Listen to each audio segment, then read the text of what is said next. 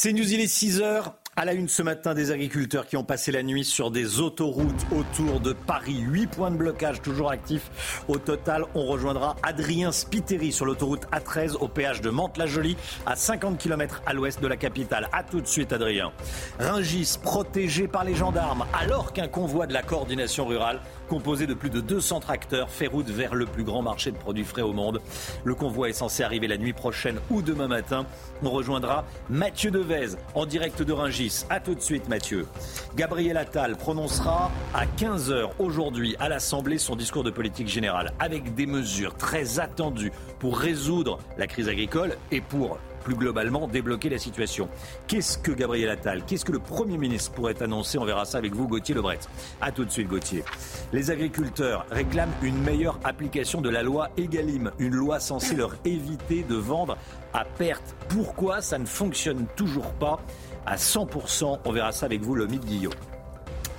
Les agriculteurs ne décolèrent pas. Huit points de blocage toujours actifs autour de la capitale. Chana, les autoroutes A1, A4, A6 à 13, on va y aller dans un instant, à 10, à 15, à 5 et à 16 sur toutes ces autoroutes, il y a des points de blocage. Oui, en fait, près de 10 000 agriculteurs euh, sont mobilisés au total dans toute la France, dont près euh, d'un millier autour euh, de Paris. Et vous l'avez dit, Romain, on va tout de suite aller sur l'autoroute A13 qui relie la Normandie à Paris, qui est donc toujours bloquée dans les deux sens au niveau de Mantes-la-Jolie. Et on rejoint tout de suite Adrien Spiteri sur place avec Sacha Robin. Adrien, bonjour. Une soixantaine d'agriculteurs ont passé la nuit ici. Exactement, Chana, des agriculteurs qui ont euh, dormi euh, dans leur euh, camion, dans leur tracteur, dans leur caravane et qui sont déjà pour la plupart debout. Vous les voyez à l'image sur ces images de Sacha Robin ici. Vraiment, tout est installé pour que ces agriculteurs tiennent quelques jours. Vous voyez, un feu a été allumé. Il y a également des grilles pour faire cuire des aliments, des tables, des chaises, un food truck. Vous avez même, vous le voyez, un chapiteau avec à l'intérieur euh, des euh, vivres, vous allez le voir à l'instant, des vivres qui ont parfois été euh, apportés par des Français qui soutiennent hein, ces agriculteurs depuis le début du mouvement. Il y a également Regardez une télévision avec évidemment CNews en direct. Hein, voilà, on se voit à l'image. C'est la magie de la télévision. Des agriculteurs, vous l'avez dit, qui bloquent euh, l'autoroute A13 dans les deux sens de euh, circulation. Le but, on l'a bien compris, continuer de faire pression euh, sur le gouvernement. Des agriculteurs qui n'ont pas été totalement satisfaits des annonces faites par Gabriel Attal vendredi. Le Premier ministre a d'ailleurs reçu deux syndicats hier, la FNSEA et les jeunes agriculteurs qui restent mobilisés. La porte-parole du gouvernement Prisca Thévenot a assuré hier que de nouvelles annonces allaient être, euh, faites tout simplement euh, aujourd'hui et euh, par notamment Gabriel Attal. Cela pourrait intervenir lors de son discours de politique générale cet après-midi devant les députés de l'Assemblée nationale. Voilà, les choses sont bien faites. On regarde CNews sur le point de blocage de, de Mantes-la-Jolie à, à Buchelet sur la 13. Merci beaucoup, Adrien Spiteri. Restez bien connectés, bien sûr. On va partir à présent à Ringis. Un convoi de tracteurs de la coordination rurale est arrivé hier soir, mais des centaines de tracteurs devraient arriver dans la soirée. Ils sont partis d'Agen, ils ont dormi à Limoges et ils prennent la direction de, Rungis. On va tout de suite, Chana. Hein. Oui, on rejoint tout de suite notre envoyé spécial sur place, Mathieu Devez, avec Florian Paume. Mathieu, euh, bonjour. On peut dire que Rungis retient son souffle. Hein. Effectivement, ça va être un calvaire. Les mots sont forts. Chana, ce sont ceux des marchands, des marchands qui ne cachent plus leur inquiétude, bien sûr, alors que certains agriculteurs envisagent toujours de bloquer Ringis ici le plus grand marché du monde. Et dans ce contexte, regardez ces images de Florian Paume. Vous avez toujours ce matin une dizaine de gendarmes qui contrôlent ponctuellement certains véhicules à leur arrivée. Et un peu plus loin, ce ne sont pas moins que six camions de gendarmerie et deux blindés qui protègent l'entrée du marché. Du côté des agriculteurs, les premiers tracteurs sont arrivés aux abords de Ringis et ils attendent désormais le convoi, vous l'avez dit, parti du sud-ouest. Ringis ne devrait pas être touché avant la fin d'après-midi. Le mot d'ordre côté agriculteur, c'est de rester calme. L'un d'eux, d'ailleurs, me disait ce matin, notre objectif, bien sûr, ce n'est pas d'affronter les forces de l'ordre ni d'affamer les Français et les Parisiens, mais bien de faire pression sur le gouvernement. Merci beaucoup Mathieu Devez. Beaucoup d'invités hein, ce matin dans, la matinale. Et dès 6h45, on sera avec Christian Converse, secrétaire général de la coordination rurale. Et puis à 8h10, soyez là si vous le pouvez, on sera avec Arnaud Rousseau, invité de la grande interview de Sonia Mabrouk. Arnaud Rousseau, président de la FNSEA. Il a rencontré Gabriel Attal hier soir pendant plus de trois heures. Qu'est-ce qu'ils se sont dit? Il va tout raconter euh, sur euh, l'antenne de CNews et d'Europe 1. Le gouvernement qui va donc faire des annonces aujourd'hui, Gabriel Attal, discours de politique générale 15 heures, de nouvelles mesures seront prises en faveur des agriculteurs, Chana. Hein. Et en attendant, sur les points de blocage, les agriculteurs sont toujours aussi déterminés à poursuivre le mouvement. C'est indéterminé. Euh, tout va dépendre des, annonces du gouvernement dans les prochains jours, prochaines heures. Je ne sais pas quand est-ce qu'ils vont parler, mais il va falloir des, annonces fortes euh, de, ce gouvernement envers ses agriculteurs s'il veut que la colère s'atténue. Tant qu'on n'aura pas les réponses, on est bien organisé, on est déterminé, on restera jusqu'à ce qu'on ait les réponses. On en a vraiment ras-le-bol du en même temps, euh, des injonctions contradictoires euh, sur l'environnement, on nous parle de souveraineté alimentaire et en même temps on nous met des bâtons dans les roues en permanence. C'est que des il n'y a que ça et c'est euh, usant au quotidien. on est très nombreux, tout le monde est très mobilisé, donc on peut se relayer sur, le, sur les blocus. on, a, tout ce qu'il faut pour tenir, donc durée indéterminée. Pour l'instant, il n'y a pas de fin pour l'instant.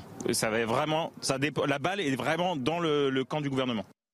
Voilà, de grosses attentes, hein, des, des, témoignages recueillis sur l'autoroute A6 au sud de Paris, à hauteur de, de Villabé. Gabriel Attal va donc prononcer son discours de politique générale 15 heures aujourd'hui. On va scruter les possibles annonces, les probables annonces, j'allais même dire Gauthier. Hein. Oui, parce que dès la semaine dernière, on nous annonçait des, annonces justement en deux temps. Lors du déplacement de Gabriel Attal sur une exploitation agricole, c'était vendredi, et lors de son discours de politique euh, générale aujourd'hui. Et c'est d'autant plus euh, urgent que euh, le déplacement de Gabriel Attal vendredi dernier n'a pas du tout mis fin au conflit. Au contraire, il s'enlise depuis ces annonces qui ne suffisent pas aux euh, agriculteurs. Alors vous le disiez Romain, 3h30 de réunion hier, cette réunion qui s'est terminée euh, tard dans la soirée avec le patron de la FNSEA, euh, Arnaud Rousseau, qui sera donc sur cette antenne à 8h10, et aussi le représentant des jeunes agriculteurs. Vous savez que c'est ces deux syndicats qui ont appelé à faire, je cite, le siège de Paris. Alors on a compris que le président allait s'opposer jeudi au Mercosur, au traité de libre-échange avec l'Amérique latine. C'est évidemment un signal envoyé aux agriculteurs. Et puis, en ce qui concerne le discours de politique générale, donc à 15h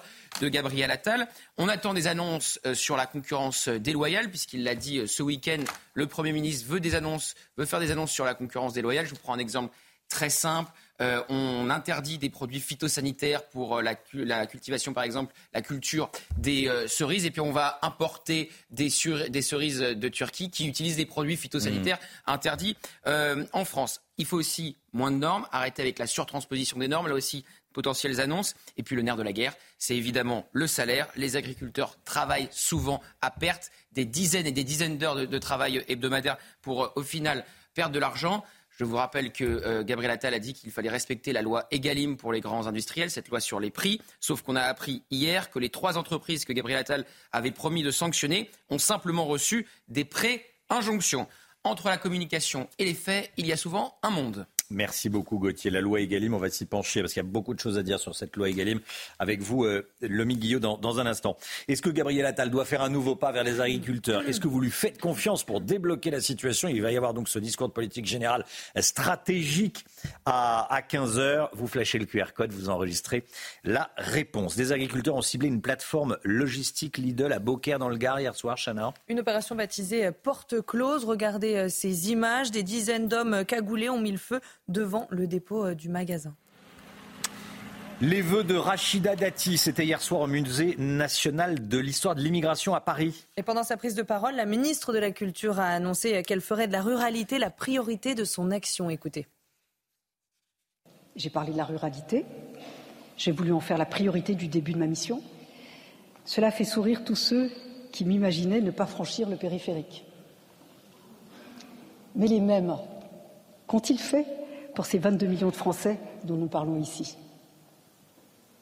Accéder à une véritable offre culturelle en milieu rural, comme dans certains quartiers ou certains territoires d'outre-mer, c'est un défi. Pour certains même, c'est mission impossible.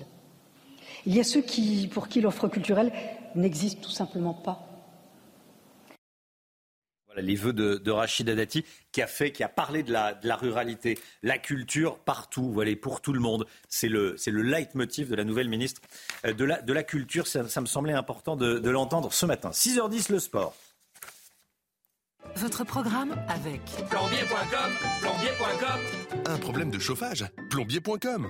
Une marque de groupe Verlaine. Bon, Léon de Balleur avait changé de tenue probablement pris une petite douche, on l'espère. Ah bah, on l'espère. Et hop, le costume. Alors, sans la cravate. Bon, ils auraient pu. Oui, mais avec la médaille. Mais avec la médaille. C'est vrai que, bon, quand tu vas voir le président de la République, moi, je, suis un peu ancienne école, je trouve vraiment la cravate. Enfin, bah, ils étaient des, journalistes qui étaient à la conférence de presse euh, du président de la République. Habillés comme des sacs. C'est même pas qu'ils n'avaient pas de cravate, ils n'avaient pas de costume, pas, parfois pas de chemise, ils étaient en vieux pull. Euh. Oui, oui, oui. C'est bon. Je trouve quand on va euh, c'est pas une oh, ils sont élégants là. Ils sont, oui, Non, ils sont très élégants. Ils sont très élégants. Bon, donc, vous l'aurez compris, Léon Valeur a été reçu à l'Elysée après euh, leur victoire pendant l'Euro, leur victoire euh, pendant la finale contre le Danemark. Les Bleus sont donc rentrés en France et ont été accueillis par euh, le président de la République qui les a félicités et qui n'a pas manqué de donner l'impulsion pour les JO de 2024. C'était votre programme avec plombier.com, plombier.com. Une fuite d'eau, plombier.com. Plombier.com, une marque de groupe Verlaine. C'est vrai qu'à l'Elysée, il y avait des, journalistes qui étaient habillés, on a l'impression qu'ils allaient. Euh, C'était venez comme vous êtes. Venez comme vous êtes, oui, voilà, pour reprendre la pub d'un célèbre, euh, d'une célèbre chaîne de, restaurants. Bon, bref. ce qui est sûr, c'est qu'il a reçu euh, les handballeurs. il y avait aussi les agriculteurs, mais bon, c'est pas lui qui les recevait. C'est le Premier ministre. Oui, c'est le Premier ministre. Ah bah, c'est ah sûr que c'est plus sympa de recevoir les handballeurs qui viennent d'être champions d'Europe. Oui, ça c'est plus simple. On passe une meilleure après-midi. Hein, que, voilà. Allez, restez bien avec nous. Euh, on va évidemment continuer à, suivre la, mobilisation des agriculteurs. On est en direct des principaux points de blocage. Restez bien avec nous sur, sur CNews. Et puis tout sur la loi Egalim avec Lomi Guillot. À suivre. À tout de suite. Bienvenue à tous. On va retourner sur un point de blocage dans un instant. Tout d'abord, le point info, les toutes dernières informations. Chana Lousteau. Le gouvernement va faire des annonces aujourd'hui. De nouvelles mesures seront prises en faveur des agriculteurs. Hier soir, Gabriel Attal a reçu les présidents de la FNSEA et des jeunes agriculteurs, Arnaud Rousseau et Arnaud Gaillot. Arnaud Rousseau sera d'ailleurs l'invité de la grande interview à 8h10 sur CNews et Europe 1. Et puis il y a un réel espoir d'une prochaine libération d'otages détenus à Gaza. Ce sont les mots d'Anthony Blinken après les discussions à Paris entre responsables américains, israéliens, égyptiens et qataris. Un travail très important et productif a été accompli, dit le secrétaire d'État américain. 132 otages, je le rappelle, sont toujours captifs dans le territoire palestinien. L'autoroute A13, toujours bloquée par les agriculteurs. Adrien Spiteri, euh, toujours en direct avec nous au niveau de Mantes-la-Jolie, 50 km à l'ouest de Paris. Les agriculteurs sont installés, ils comptent bien tenir plusieurs jours. Il y a du, du monde derrière vous, hein, Adrien Oui, exactement. Après avoir euh, passé euh, la nuit dans leur euh, tracteur ou dans leur caravane, vous le voyez, les agriculteurs se réunissent et tout est installé. Vous l'avez dit, Romain, regardez même ces palettes pour pouvoir passer des deux côtés de cette autoroute A13 qui est bloquée dans les deux sens de circulation juste derrière moi. Vous avez également un feu qui a été allumé. Vous avez également un barbecue, un chapiteau, des tables, des chaises et même un food truck. Les agriculteurs avec qui on a pu discuter ce matin nous disent tout simplement pouvoir tenir plusieurs jours. Ils tiendront tant que des annonces, tant que de nouvelles annonces de la part notamment du gouvernement ne seront pas faites. Ils les attendent évidemment aujourd'hui à l'occasion du discours de politique générale de Gabriel Attal. Alors Adrien, vous êtes avec euh, une invitée, vous êtes avec Amandine Muret, agricultrice et membre de la FNSEA. Oui, exactement. On va aller euh, la rejoindre, euh, Amandine. Merci beaucoup d'avoir accepté de, répondre à nos questions euh, en direct sur, sur CNews. Alors vous êtes agricultrice, membre de la FNSEA. La FNSEA s'est entretenue hier avec le, Premier ministre Gabriel Attal. Est-ce que vous attendez des annonces très rapides, immédiates, dès aujourd'hui? Bah, bien évidemment qu'on attend des réponses immédiates et rapides. On attend surtout des, actes et pas, non plus, pas que des promesses. Donc bah, écoutez, on va attendre les, euh, annonces. Euh, pour l'instant, on est plutôt dans un état d'esprit où on attend. En fait, on attend. Euh, on sait qu'on doit rester ici plusieurs jours s'il le faut, donc on est, on est conditionné à ça. donc selon les attentes, bah, on verra en fait ce qu'il en est, mais très honnêtement, ça nous a refroidi les annonces de vendredi.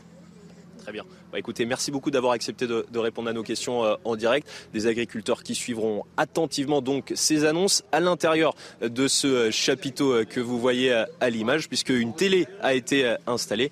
Les agriculteurs suivront évidemment sur CNews les annonces du Premier ministre cet après-midi. Voilà, ça on a bien compris. On a bien compris qu'on regardait ces news sur ce, sur ce point de blocage. Euh, merci beaucoup Adrien Spiteri. Merci beaucoup. On est en direct de, de, l'ouest de Paris, on est en direct du sud de Paris, en direct de, de Ringis. Euh, on sera en direct également du, convoi hein, qui est parti euh, d'Agen convoi de la coordination rurale qui a dormi à Limoges et qui se dirige vers, vers Ringis. Euh, on est en direct de tous les, principaux points de, blocage. Allez, on change de, sujet. Tiens, on a des nouvelles du, du navire Plastique Odyssée. Vous savez, on vous en parle régulièrement. Votre programme avec Clarence, partenaire officiel de l'expédition Plastique Odyssée. Clarence.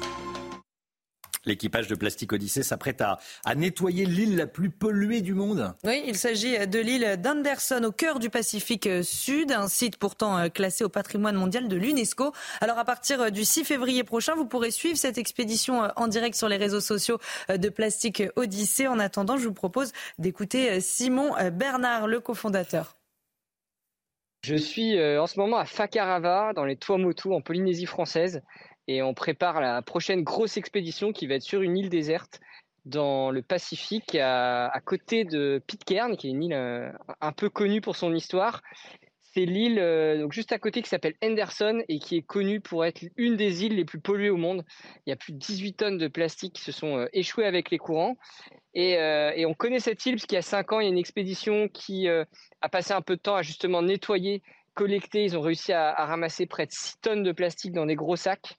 Euh, mais comme euh, cette île est inaccessible, il y a une barrière de corail avec des vagues qui empêchent tout bateau de passer.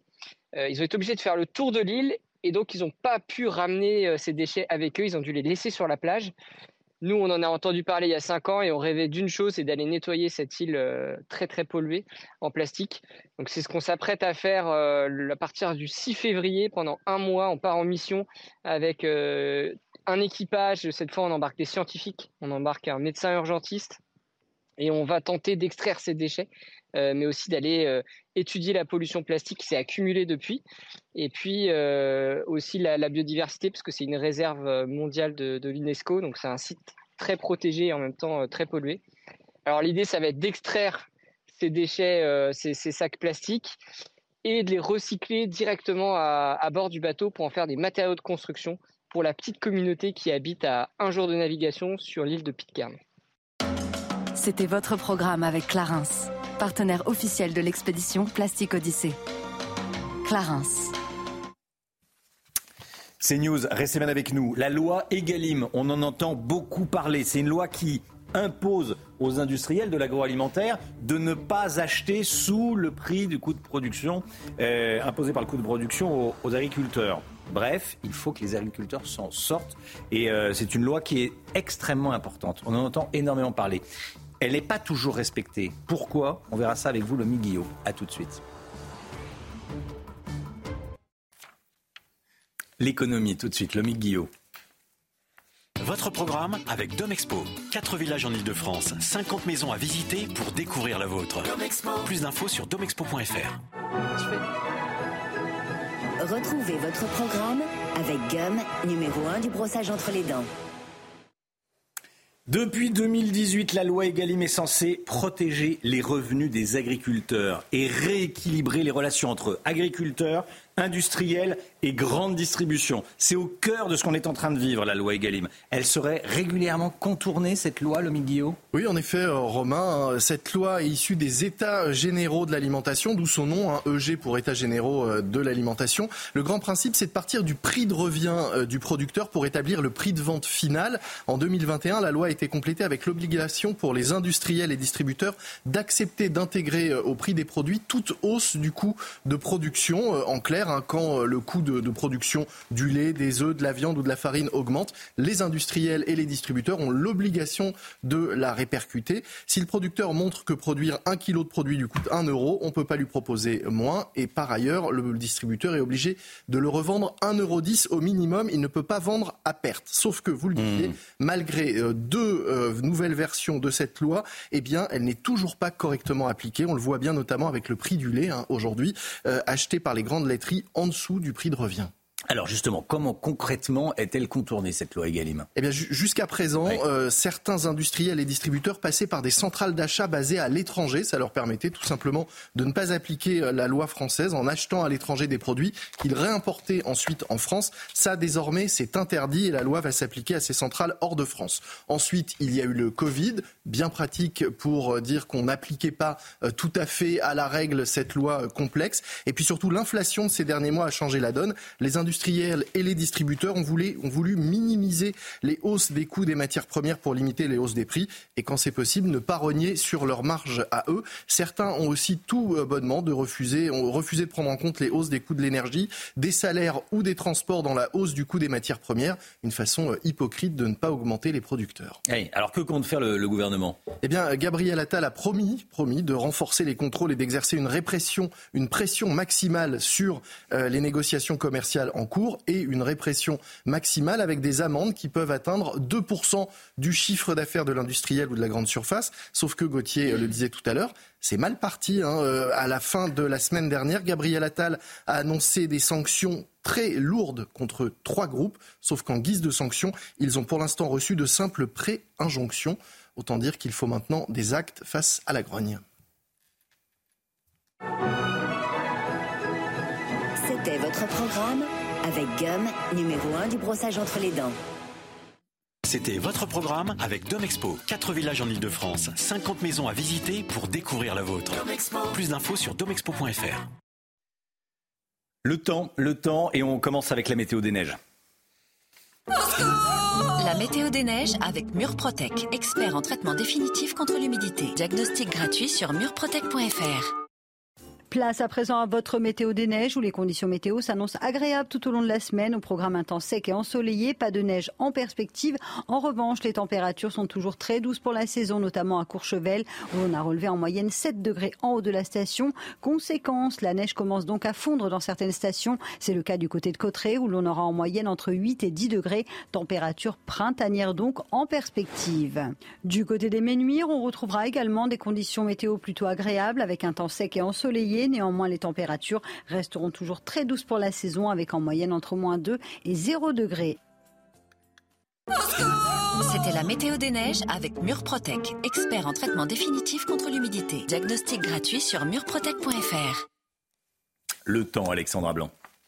Retrouvez la météo avec habitat-et-jardin.com, spécialiste de la maison, du jardin et de la piscine depuis 24 ans. Habitat-et-jardin.com.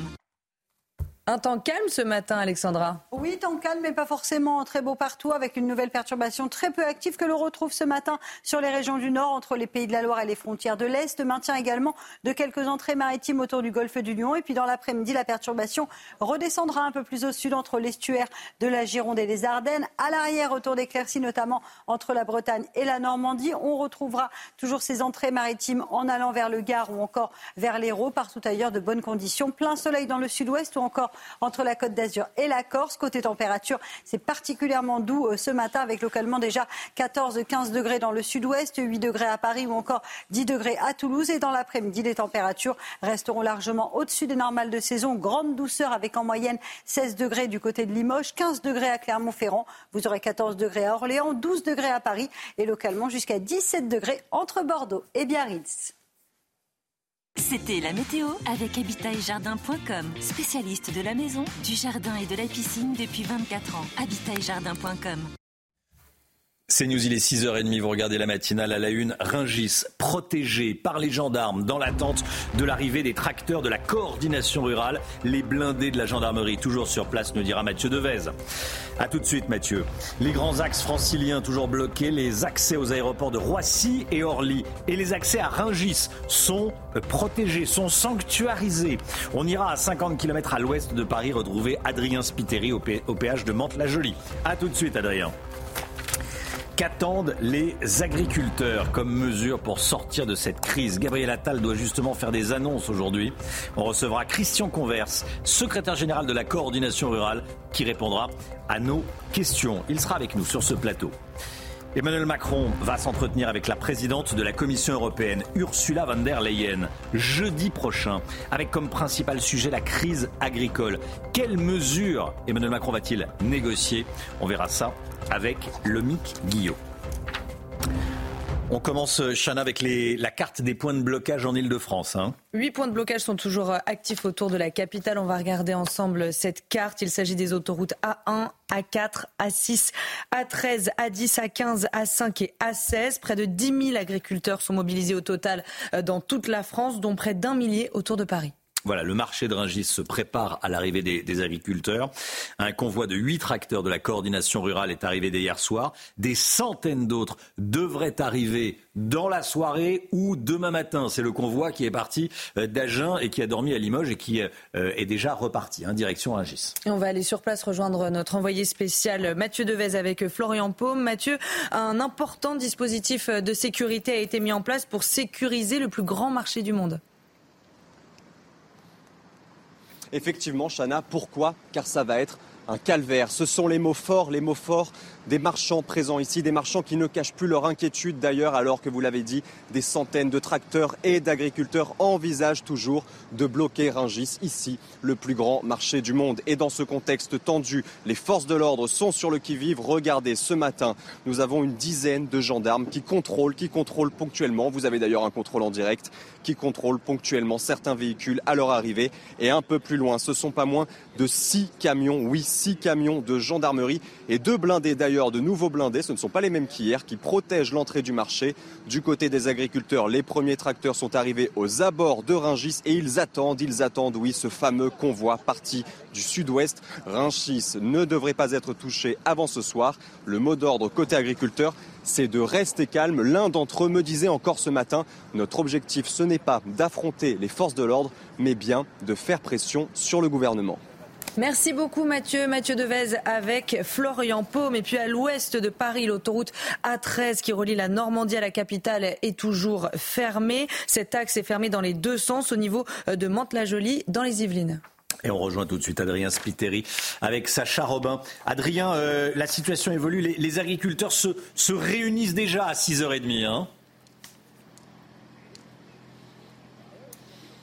Oui, exactement. Alors qu'il est 6h30 euh, du matin, regardez, euh, sous ce euh, chapiteau, des agriculteurs se réunissent à l'approche d'une après-midi décisive où des annonces sont attendues à l'occasion du discours de politique générale à l'Assemblée nationale de Gabriel Attal. Ce que veulent ces agriculteurs, ce sont des réponses. En témoigne, regardez ce message Macron répond hashtag sauvons ton paysan. Et tant qu'il n'y aura pas de réponse, ils continueront la mobilisation. Et ici, sur l'autoroute A13, tout est prêt pour tenir plusieurs jours. Regardez ce pont, il permet de passer de l'un à l'autre côté de cette autoroute A13. Alors rassurez-vous, hein, c'est du solisme. On a vu un agriculteur passer avec euh, un frigo à l'instant, euh, avec des palettes voilà, qui, ont été, qui ont été mises.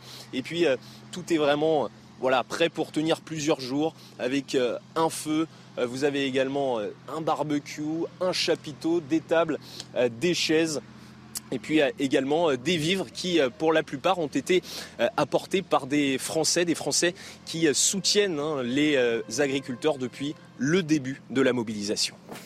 Merci beaucoup Adrien.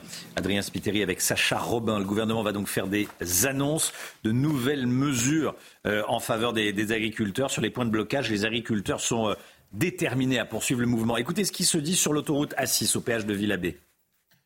Moi je reste jusqu'à jeudi, minimum. On attend les annonces. Vendredi, je pense qu'on sera encore là, bah, déjà pour ranger, pour ouvrir tout ça à rentrer. Mais euh, jusqu'à jeudi minimum. On va rester euh, jusqu'à temps d'avoir vraiment des réponses claires, parce que là, c'est vraiment plus possible d'avoir que des paroles. Hein, je suis désolé, mais c'est pas possible. On est entrepreneur, on est chef d'entreprise, on n'est pas respecté, on n'est pas écouté. On, va se relayer avec les collègues, mais euh, après, on, on, va avancer. S'il faut, il faut avancer, on avancera. Hein. Et jusqu'où vous êtes prêt à aller jusqu'à jusqu'à Paris? Bah, Jusqu'à Paris. On ira déloger Macron dans son bureau. Bon, ça, euh, voilà, c'est pour l'image, c'est pour l'image, évidemment que non. Euh, Gabriel Attal doit-il faire un nouveau pas vers les agriculteurs? Je vous pose cette question ce matin, vous flashez le QR code et vous euh, répondez. Les vidéos sont diffusées à 7h30 et à 8h30. Emmanuel Macron qui va s'entretenir jeudi à Bruxelles avec la présidente de la Commission européenne, Ursula von der Leyen, pour essayer d'obtenir des, mesures en faveur des agriculteurs. Qu'est-ce que veut négocier le président de la République avec la présidente de la Commission européenne, le Guillaume alors il y a, euh, Romain, trois sujets sur euh, la table. D'abord euh, le Mercosur, l'accord commercial avec les pays d'Amérique du Sud, le Brésil, l'Argentine, l'Uruguay et le Paraguay. Ensuite les jachères et l'importation de produits ukrainiens. Sur le Mercosur, c'est un accord que l'Europe négocie depuis 1999. Hein. C'est une histoire qui dure, qui consiste à éliminer notamment les droits de douane sur 9 produits sur 10 exportés d'un continent à l'autre. L'idée, c'est de permettre à l'Europe d'exporter notamment des avions ou des voitures en échange d'importations, notamment de de 100 000 tonnes de viande en provenance du Brésil. Emmanuel Macron, qui était au départ plutôt favorable à cet accord, a changé d'avis en avril 2019, estimant que le Brésil notamment ne jouait pas le jeu en matière de développement durable et de protection du climat. Là, il aurait obtenu, il aurait obtenu un nouveau euh, report de la conclusion de cet accord. Autre point, la prolongation de la dispense de jachère. En principe, les agriculteurs doivent laisser 4% de leurs terres en jachère, c'est-à-dire non cultivées. Avec la guerre en Ukraine, ils avaient obtenu de pouvoir cultiver la totalité euh, de ces terres pour éviter toute pénurie alimentaire. Il voudrait qu'on prolonge cette dispense de la jachère. Et puis enfin, les agriculteurs critiquent les, dispenses de droits de douane euh, dont bénéficie l'Ukraine, notamment sur son blé, son sucre ou encore ses poulets. Ils estiment que ce soutien a assez duré et qu'il crée de fait une concurrence déloyale. On verra ce que le président réussira à obtenir ou pas. Lomi Guillot, merci beaucoup Lomi, qu'on va en parler de tout ça tout au long de la, matinale. le sport, tout de suite. Votre programme avec plombier.com, plombier.com. Un problème de chauffage, plombier.com. Une marque de groupe Verlaine. Les Bleus sont euh, rentrés en France hier au lendemain de leur victoire contre le Danemark. L'équipe de France de, handball a été euh, chaleureusement accueillie par des supporters déjà à leur descente du train, puis ensuite direction l'Elysée. Hein. Et oui, vous le voyez, ils ont été reçus euh, par le président de la République. Emmanuel Macron les a félicités et n'a pas manqué de donner l'impulsion pour les JO de 2024. Le capitaine Nicolas Karabatic nous raconte cet entretien. Il nous a dit que tous les signes étaient au vert euh, pour faire une grande année 2024 euh, et, qui nous attendait maintenant euh, ben, pour cet été avec les Jeux en point d'orgue. Mais c'est un beau moment et c'est toujours très sympa et on est toujours très fiers en tant qu'équipe d'être reçus à l'Elysée. C'était votre programme avec plombier.com, plombier.com. Une fuite d'eau, plombier.com. Plombier.com, une marque de groupe Verlaine. Ah. Allez, tiens, on est avec Christian Converse. Bonjour Christian Converse. Bonjour. Bonjour, secrétaire général de la coordination rurale. Juste après la petite pub, on va, on va, on va échanger. Bon, Emmanuel Macron, vous l'avez vu là, parce qu'il était en Inde. Il est revenu à Paris pour le, pour le Conseil des ministres. Il repart en, Suède. Il a reçu les handballeurs. Il n'a pas reçu les agriculteurs pour l'instant. Hein. Euh, pas encore, on l'a vu à travers votre intermédiaire, si bah oui. dire. Bah oui, bah oui. Les, handballeurs, ils ont quand même fait un exploit. C'est vrai qu'il y a eu un but là. Euh, euh, une victoire. Voilà. Bon, bon, bon, bon. Allez, on va, on va échanger. On va échanger. Il y a des nouvelles. Hein. Il y a le, convoi de la coordination rurale qui est parti d'Agen, euh, qui a dormi à, Limoges, euh, qui serait bloqué par les, par les forces de l'ordre. Parce qu'ils veulent aller à, à On va voir comment ça se passe. Les toutes dernières informations dans, dans un instant. Christian Convert, secrétaire général de la coordination rurale. A tout de suite.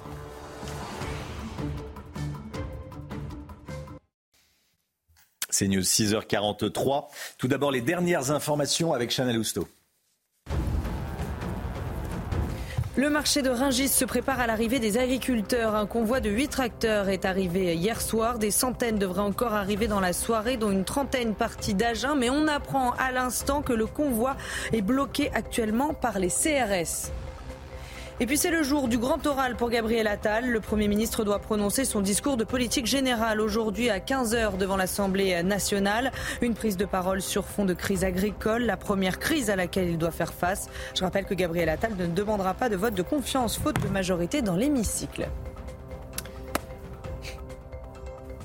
CNews, 6h44. Merci d'être avec nous. Gabriel Attal va donc prononcer son discours de politique générale à 15h devant l'Assemblée nationale. On est avec Christian Convert, secrétaire général de la coordination rurale. Merci d'être là. Merci d'être avec nous. La particularité de la coordination rurale, c'est qu'elle a appelé à se diriger vers, euh, vers Ringis. Et il y a d'ailleurs un, convoi de, de tracteurs qui est parti d'Agen, qui a dormi à Limoges et qui monte vers Rungis. Il y a, des, il y a de, des informations de toute dernière minute. Oui, c'est ce que je viens d'avoir aussi. Bon, le convoi il redémarre ce matin, donc je ne sais pas pour c'est des raisons de sécurité ou pas. Apparemment, le convoi est bloqué.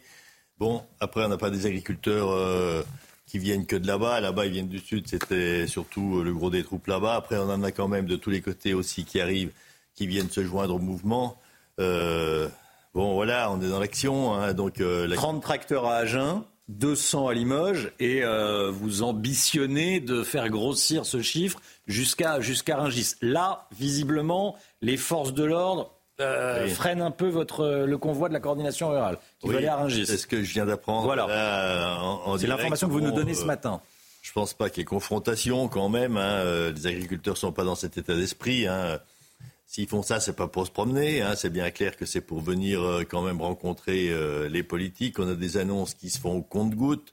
Bon, euh, on joue l'usure, c'est ce que je peux penser. On a vu le ministre il y a une semaine, il a fait des annonces. Il a, hier, la porte-parole du gouvernement nous redit deux, trois choses. Aujourd'hui, il va y avoir... Bon, il y a eu un long, un long entretien, comme j'ai suivi, avec ce qu'on appelle les patrons de de la FNSEA. C'est pas forcément les patrons de l'agriculture française, quoique.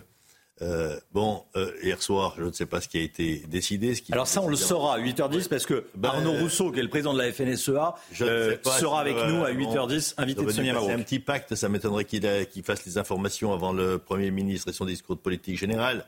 Donc euh, je pense qu'il y a le discours de politique générale qui va arriver cet après-midi.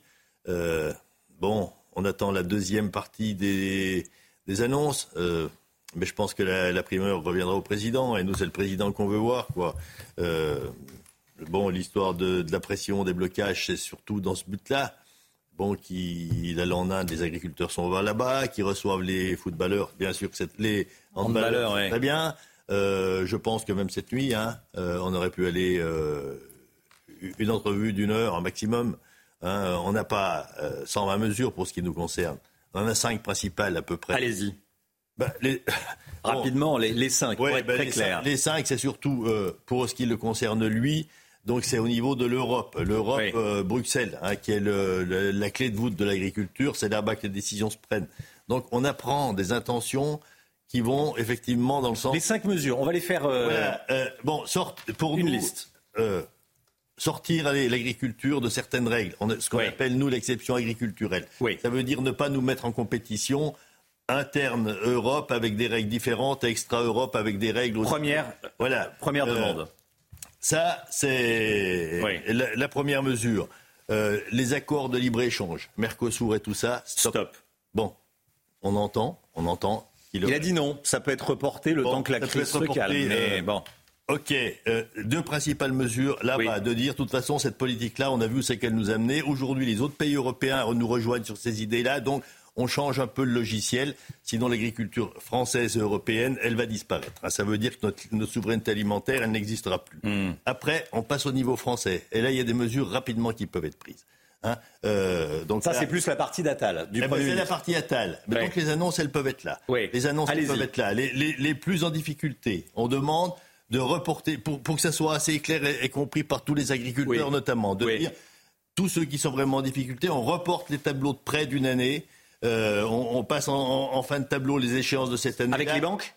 Ben oui, l'État discute avec les banques, l'État prend en charge les intérêts. C'est pas énorme. Hein, c'est pas euh, le quoi qu'il en coûte du Covid.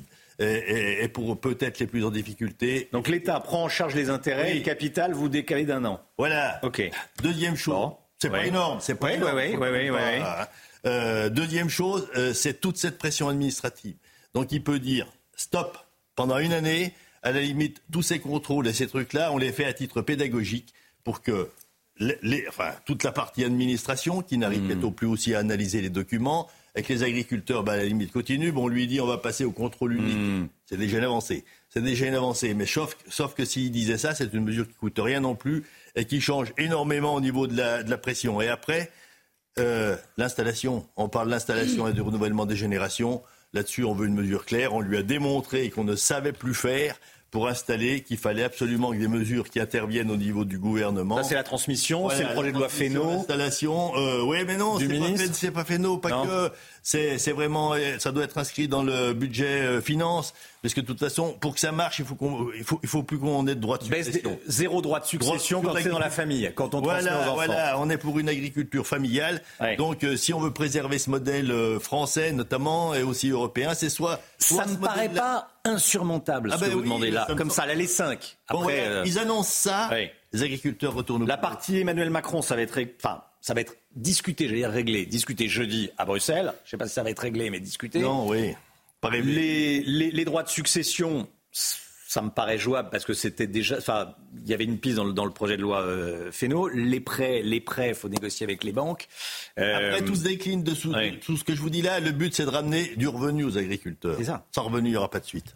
Il n'y aura pas de suite. C'est Donc le- voilà, c'est pas- Oui. ça ne se discute pas. Il n'y a pas besoin de deux jours pour ce que, ce que je vous dis là. Hmm. Donc euh, il y a un moment, hein, je pense qu'il nous faudrait une annonce du président qui dise Je vous ai compris. Oui, Euh, oui, oui. Je vous ai compris et on change le logiciel. Mais là, c'est Gabriel Attal qui est aux manettes. Non, l'Europe, ça ne sera pas Gabriel Attal. Ah non. C'est le président. Donc là, ce qu'on entend, euh, c'est qu'il y, a y des messages qui ont l'air d'avoir passé quand même. Hmm. Bon, mais on sait que le président est un vrai mondialiste, hein, qu'il est quand même près de la finance. Euh, sauf qu'il avait aussi des certitudes hein, sur le nucléaire. Ben, on, on voit qu'on Il en est revenu. on euh, oui, mais c'est pas grave de, de- de reconnaître que des fois on s'est trompé euh, et que la situation a évolué et Mm. qu'il n'y a peut-être pas d'autre solution pour sauver notre modèle agricole. De toute façon, ça sera ça, ou sinon, ben euh, oui, euh, euh, on n'est pas magicien. hein. Les agriculteurs, ils ne peuvent résister que s'ils ont un revenu. euh, bon, la considération, on s'aperçoit quand même qu'elle est revenue hein, un petit Oh, peu. les, gens, Il y a- les gens vous aiment. Oui, oui, mais bon, pendant un certain temps, je sais ce qu'on a souffert quand même par euh, voilà, euh, un bien-être animal, euh, pollueur et tout ça. Bon, maintenant, il y a du réalisme quand même qui. euh, je pense que vous. C'est l'écologie, les, enfin, c'est les, ce sont les Oui, écologistes les qui vous ont fait beaucoup de mal. euh, les bon. idéologues, oui. Oui. Non, mais bon, ce- oui, le mal, ils ne mesurent pas le mal qu'ils font. Euh, c'est du mal au niveau économique, mais c'est tout ce, ce qui est. comment dire ça, quoi, au niveau de la pression euh, des, des agriculteurs, le regard que les gens portent sur nous dans certains cas. De, Et ça, c'est injuste. ben, c'est injuste, euh, surtout, bon, euh, on dit, mais comment euh, ils peuvent nous considérer comme ça Enfin, qu'ils viennent voir chez nous, hein, c'est ouvert, hein, les, les fermes, elles ne sont pas fermées. Hein. Ils viennent voir comment on travaille, ils viennent voir ce qu'on produit. Enfin, il n'y a pas qu'au salon de l'agriculture que ça se passe. Au salon de l'agriculture, c'est une fois par an, on voit la vitrine, on voit la- les performances qu'on est capable de faire sur nos animaux, sur nos produits, sur... Enfin, toute la, on, est une des meilleures, peut-être la meilleure du monde. Ils pensent d'abord, euh, oui, C'est au- pas une semaine, ça dure pas une semaine. Il faut qu'on tienne l'année, il faut qu'on arrive à vivre et payer nos, nos charges. Le message est passé, Christian Convert. Merci beaucoup d'être euh, d'être venu. On entend, euh, on l'a entendu votre message et on a entendu votre émotion également. Euh, 6h52.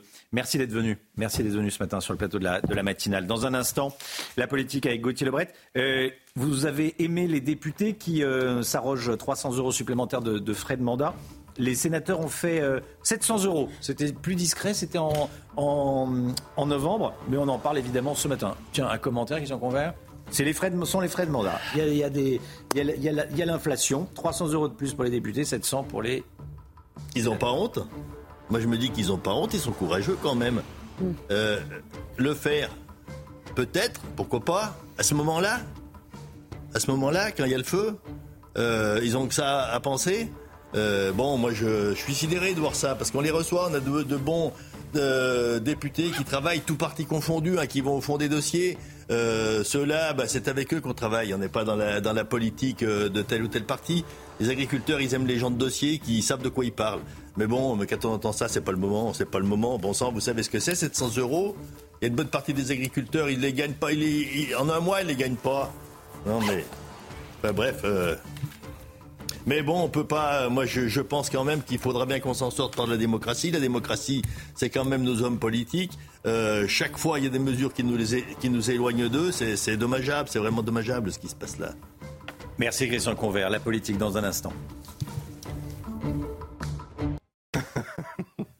La politique, les députés ont donc augmenté leurs frais de mandat de 300 euros, les sénateurs de 700 euros. Rien que ça, Gauthier Lebret, le vote remonte à novembre pour le Sénat, mais on ne l'apprend qu'aujourd'hui. C'est une, information qui est passée inaperçue, euh, Romain, mais effectivement, en novembre dernier, les sénateurs ont augmenté leurs frais de mandat de 700 euros, de 5 900 à 6 600 euros. C'est effectif depuis le 1er janvier. Et évidemment, ça ressort aujourd'hui, puisque la semaine dernière, les députés ont fait pareil. Alors, ils ont été plus modestes hein, que leurs confrères sénateurs. Ils ont augmenté de leur, leur frais de mandat de seulement 300 euros. Il n'empêche que le lendemain, ça avait déclenché un véritable psychodrame à l'Assemblée nationale. Je vous rappelle que tout le monde avait voté pour dans le bureau de l'Assemblée, sauf la France insoumise. Alors elle n'était pas allée jusqu'à voter contre la France insoumise, mais elle s'était abstenue. Marine Le Pen avait reconnu un raté, puisque Sébastien euh, Chenu, vice-président du RN, membre de ce bureau, avait voté pour. Le RN avait fait un communiqué le lendemain pour demander le report de cette mesure, de cette hausse donc des frais de mandat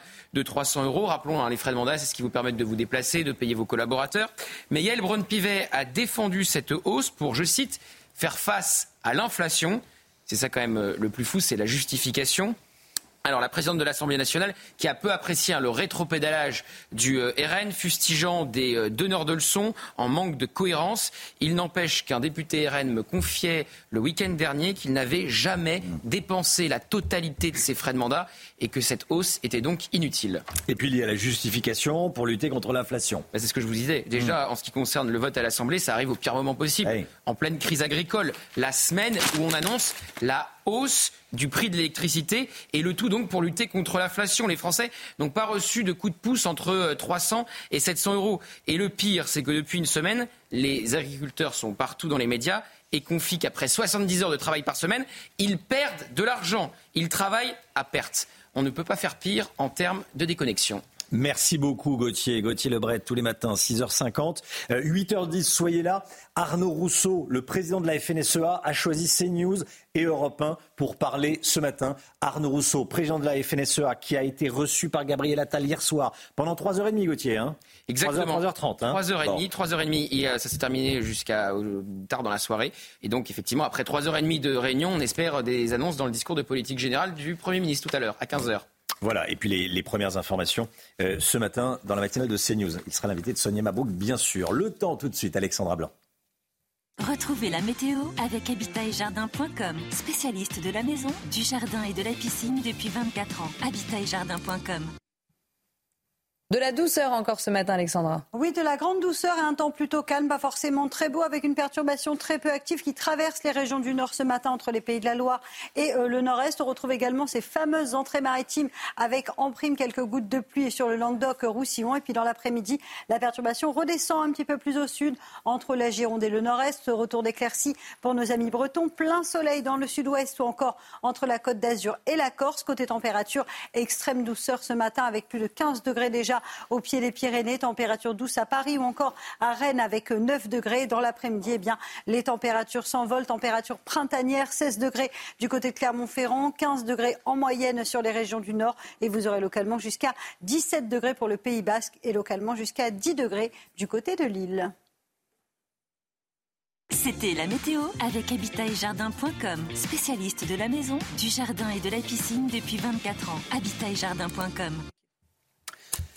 C'est News, il est 7h. Merci d'être avec nous à la une des agriculteurs qui euh, ont passé la nuit sur des autoroutes, notamment autour de Paris. Huit points de blocage toujours actifs. On va rejoindre Adrien Spiteri sur la 13 au péage de Mantes-la-Jolie à 50 km de la capitale, à l'ouest. A tout de suite, Adrien.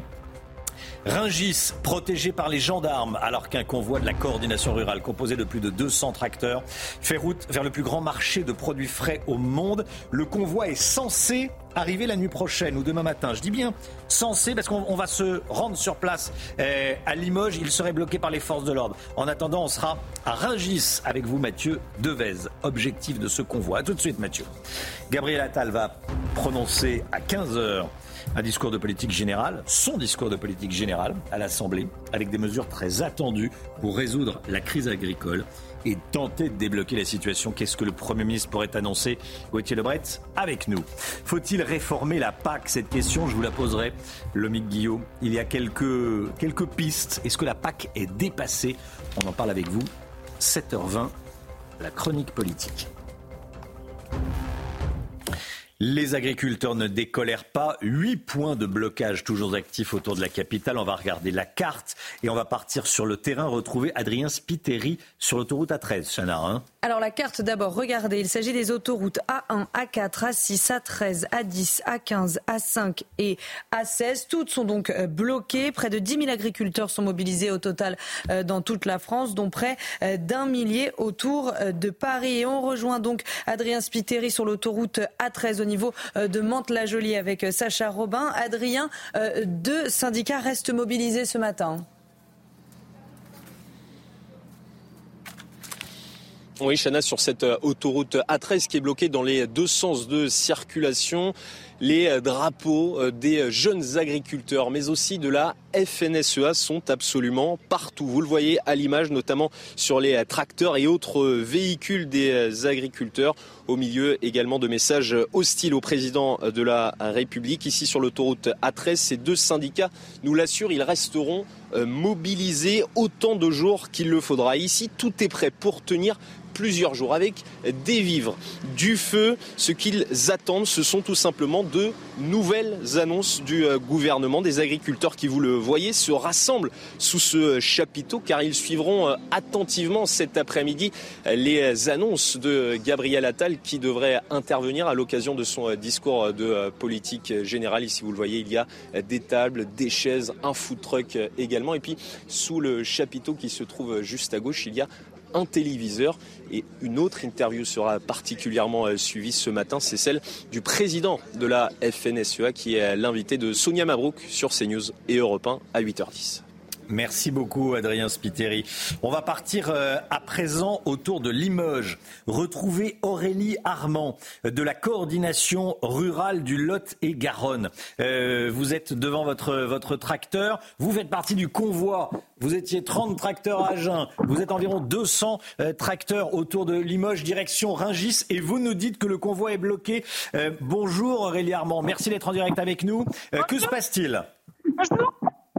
Alors en fait, on est parti ce matin à 5 heures. Euh, on a vu avec euh, les renseignements territoriaux, la gendarmerie, euh, le parcours, l'itinéraire à emprunter, hein, puisqu'on est escorté. Hein, tout ça est, très bien encadré et on communique avec les services de l'État. et résultat des courses, on nous a attendu un piège tout simplement, hein, une vraie souricière. Donc sur l'autoroute, on s'est retrouvé avec des escadrons de, de gendarmerie, des blindés, et on nous empêche de passer. Voilà. Euh, le, ce qu'on sait, c'est qu'en fait, le, problème, c'est notre cible, hein, c'est-à-dire Rungis. Euh, ce que je veux rappeler, c'est quand on a parlé qu'on montait à Rungis, euh, c'était pour bloquer Rungis, bloquer les transits de camions. et on n'a jamais eu l'intention de casser quoi que ce soit. depuis le début, on n'atteint jamais certaines lignes rouges comme casser ou, ou l'atteinte aux personnes. Euh, voilà, donc la ligne de conduite est toujours la même. Euh, bloquer Rungis, c'était symbolique, hein, parce que depuis des années, euh, la France rurale crève, les agriculteurs crèvent, on compte le sous le sous pour, pour vivre tous les jours. Et visiblement, mais comme Paris craint de vivre la même chose, c'est-à-dire de manquer de vivre, et bien visiblement, le gouvernement, ça lui plaît pas quoi. Et on nous envoie les gendarmes, on nous envoie les CRS, comme si nous étions des vrais terroristes et des vrais délinquants. On est euh, à visage découvert tous, on est tous des agriculteurs qui travaillent beaucoup, on se lève de bonne heure, on travaille beaucoup pour gagner euh, presque rien, on nous laisse juste assez pour survivre et aujourd'hui il y en a marre. C'est pour ça qu'on est aussi nombreux aujourd'hui. Et la réponse de l'État, c'est celle-là, quoi. Nous accueillir comme des délinquants et c'est une honte. Merci entend, euh, on entend votre, colère. Malheureusement, la liaison n'est pas excellente. Peut-être qu'on on, vous rappellera, peut-être avec des oreillettes, peut-être techniquement, mais on a compris la situation. Je vous remercie. On va rester connecté avec vous et je, vous euh, reprendrai, je vous reprendrai tout à l'heure. Euh, on comprend la situation. Hein. Des CRS bloquent le, passage et le convoi est à l'arrêt colère des, agriculteurs et notamment d'Aurélie euh, Armand. L'objectif des agriculteurs de la coordination rurale est d'aller à Rungis. Et Rungis, c'est évidemment stratégique. Et Rungis, c'est protégé. Hein. On va aller sur le, terrain retrouver Mathieu Devez, hein. Oui, Mathieu Devez avec euh, Florian Paume euh, au marché de Rungis. Mathieu, un important dispositif de sécurité a été mis en place pour sécuriser le plus grand marché du monde. Hein. Tout à fait, Chana. Pourquoi? Car ça va être un calvaire. Les mots sont forts, très forts. Ce sont ceux des marchands présents ici à Rungis, des marchands d'ailleurs qui ne cachent plus leur inquiétude, alors que des centaines d'agriculteurs et de tracteurs envisagent toujours donc de rejoindre et de bloquer ici le plus grand marché du monde. Et dans ce contexte, regardez, ce matin, une dizaine de gendarmes contrôlent ponctuellement certains véhicules à leur arrivée. On constate d'ailleurs que les contrôles se multiplient depuis 6 heures ce matin. Et un peu plus loin, ce sont pas moins de 6 camions de gendarmerie et deux blindés qui protègent toujours l'entrée du marché. Du côté des agriculteurs, les premiers tracteurs sont arrivés aux abords de Ringis et ils attendent donc ce fameux convoi parti du sud-ouest. Ringis ne devrait pas être touché avant ce soir. Le mot d'ordre côté agriculteur, c'est de rester calme. L'un d'entre eux me disait encore ce matin, notre objectif, ce n'est pas bien sûr d'affronter les forces de l'ordre, ni d'affamer les Français, mais tout simplement de faire pression sur le gouvernement. Voilà, pour l'instant, hein, le convoi est, bloqué, Mathieu. Hein. Euh, le convoi en direction de, de Rungis est bloqué par les, CRS sur l'autoroute avant. On était en direct de ce euh, blocage à l'instant. Merci beaucoup, Mathieu Devez. Bon, euh, beaucoup de pression sur les épaules du Premier ministre. Gabriel Attal va prononcer son discours de politique générale, 15h à l'Assemblée nationale. Gauthier Lebret, qu'est-ce qu'on peut en attendre et quelles sont les, les pistes Qu'est-ce qu'on sait de ce qui pourrait, devrait être annoncé? Beaucoup de pression car il est en première ligne. Le hmm. président de la République lui laisse le dossier au moins jusqu'à euh, jeudi où il va s'opposer donc au traité de libre-échange avec l'Amérique latine, le euh, Mercosur. Alors pour euh, Gabriel Attal, déjà des annonces sur la concurrence déloyale. Il l'a dit ce week-end, il veut faire des annonces pour lutter contre cette concurrence déloyale. On importe des produits qui ne respectent pas les mêmes règles que nos agriculteurs en France. Ensuite, justement, moins de règles, moins de normes, moins de surtransposition des normes. La France ajoute des normes aux normes européennes. Il pourrait encore annoncer des simplifications. Et puis, évidemment, le nerf de la guerre, c'est le salaire. Les agriculteurs, pour beaucoup d'entre eux, travaillent à perte. Il y a le fameux respect de la loi Egalim, la loi sur euh, les prix. Euh, je vous rappelle que Gabriel Attal avait annoncé des sanctions contre euh, trois entreprises, des, des, sanctions fermes qui ne respecteraient pas la loi Egalim, sauf qu'on a appris hier que ces sanctions, c'est simplement des pré-injonctions à respecter cette loi Egalim. Entre la communication et les faits, il y a souvent un monde. Merci beaucoup Gauthier. Gabriel Attal doit-il faire un nouveau pas vers les agriculteurs? Est-ce que vous faites confiance au Premier ministre pour calmer la crise, pour satisfaire les, agriculteurs? Je vous pose la question ce matin, vous flashez le QR code, vous répondez, vous enregistrez une vidéo et elle passe à 7h30 ou à 8h30. Le sport tout de suite avec la joie de nos handballeurs reçus à l'Elysée. Votre programme avec plombier.com, plombier.com. Un problème de chauffage, plombier.com. Une marque de groupe Verlaine au lendemain de leur victoire contre le Danemark en finale de l'Euro. Les Bleus L'équipe de France de handball sont rentrés en France hier et ils ont été reçus à l'Elysée. Oui, justement, ils ont été euh, chaleureusement euh, accueillis par des supporters à leur descente de train. Et juste après, vous l'avez dit, les quadruples champions d'Europe ont été reçus au Palais de l'Elysée par Emmanuel Macron. Emmanuel Macron qui les a félicités et n'a pas manqué de donner l'impulsion pour les JO de 2024. C'était votre programme avec plombier.com, plombier.com. Une fuite d'eau, plombier.com. Plombier.com, une marque de groupe Verlaine. 7h10, voilà le président de la République qui a pris du temps pour recevoir les, handballeurs champions, euh, champions euh, d'Europe. Ça se, ça se fête quand même. On est euh, avec vous, on est avec vous, François-Xavier Hupin, secrétaire général adjoint des, jeunes agriculteurs. Merci d'être sur le plateau de la matinale de, de CNews. J'imagine que vous êtes sur différents barrages, mais vous avez pris du temps pour venir ce matin sur le plateau de la matinale. Tiens, un commentaire sur les images. Bon, le président de la République qui reçoit les handballeurs, vous auriez aimé qu'il vous reçoive aussi ils prennent un peu de temps. Que pour l'instant, on est quand même pas mal reçu à Matignon et pas mal écouté. Donc, euh, l'Elysée pour les dernières annonces peut-être, mais déjà on est, on est quand même pas mal reçu et pas mal écouté. Bon, vous allez nous dire tout ça dans, dans un instant, juste après la petite pause euh, publicitaire. A tout de suite. C'est News 7h15. François-Xavier Hupin est avec nous, secrétaire général adjoint des JA, des jeunes agriculteurs. Vous nous disiez que vous étiez parmi les, vieux jeunes agriculteurs. C'est ça.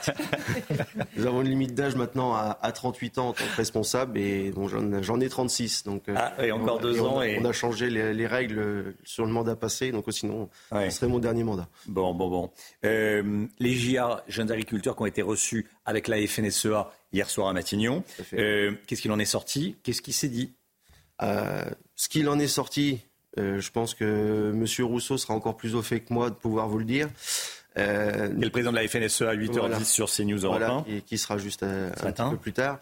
Euh, ce qu'il en est sorti, moi, perso, j'étais pas dans la réunion. Non, mais bon, j'imagine euh, que les textos et les, les non, groupes non, WhatsApp non, non, fonctionnent. non, non, les, les groupes WhatsApp fonctionnent, mais voyez, en tant que secrétaire général, on, nous, on s'occupe de coordonner les équipes aussi sur euh, tous les terrains.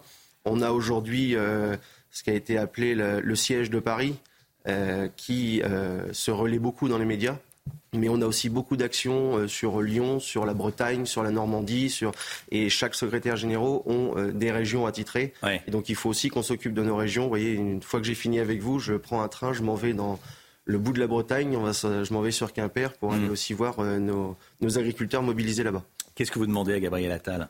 Discours de politique générale à 15h.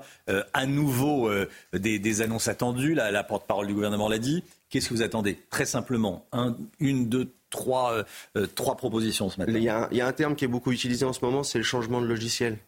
Oui, il faut que ça change. Aujourd'hui, il faut tout mettre à plat. Il faut arrêter de surtransposer. Il faut arrêter qu'il y ait une loi qui recroise une autre loi. Euh, on demande à des agriculteurs de s'installer. On est en train de faire une LOA, donc une loi d'orientation agricole, pour installer des jeunes. Et on est en train de nous dire que dans cinq ans, il faut passer à la transition écologique avec une diminution de 50% de l'élevage, avec qu'il faut arrêter les engrais chimiques ou au moins les diminuer, d'accord? Mais si on fait plus d'élevage, on les remplace par quoi? Une plante, on sait très bien qu'elle a quand même besoin d'engrais pour pousser. Euh, azote, potasse, phosphore, c'est des choses qui sont naturellement dans, dans tout ce qui est euh, excrément bovin. Mais si on les a pu, comment on fait? Aujourd'hui, on nous dit qu'on importe énormément de viande, mais donc il faut quand même diminuer le- l'élevage chez nous.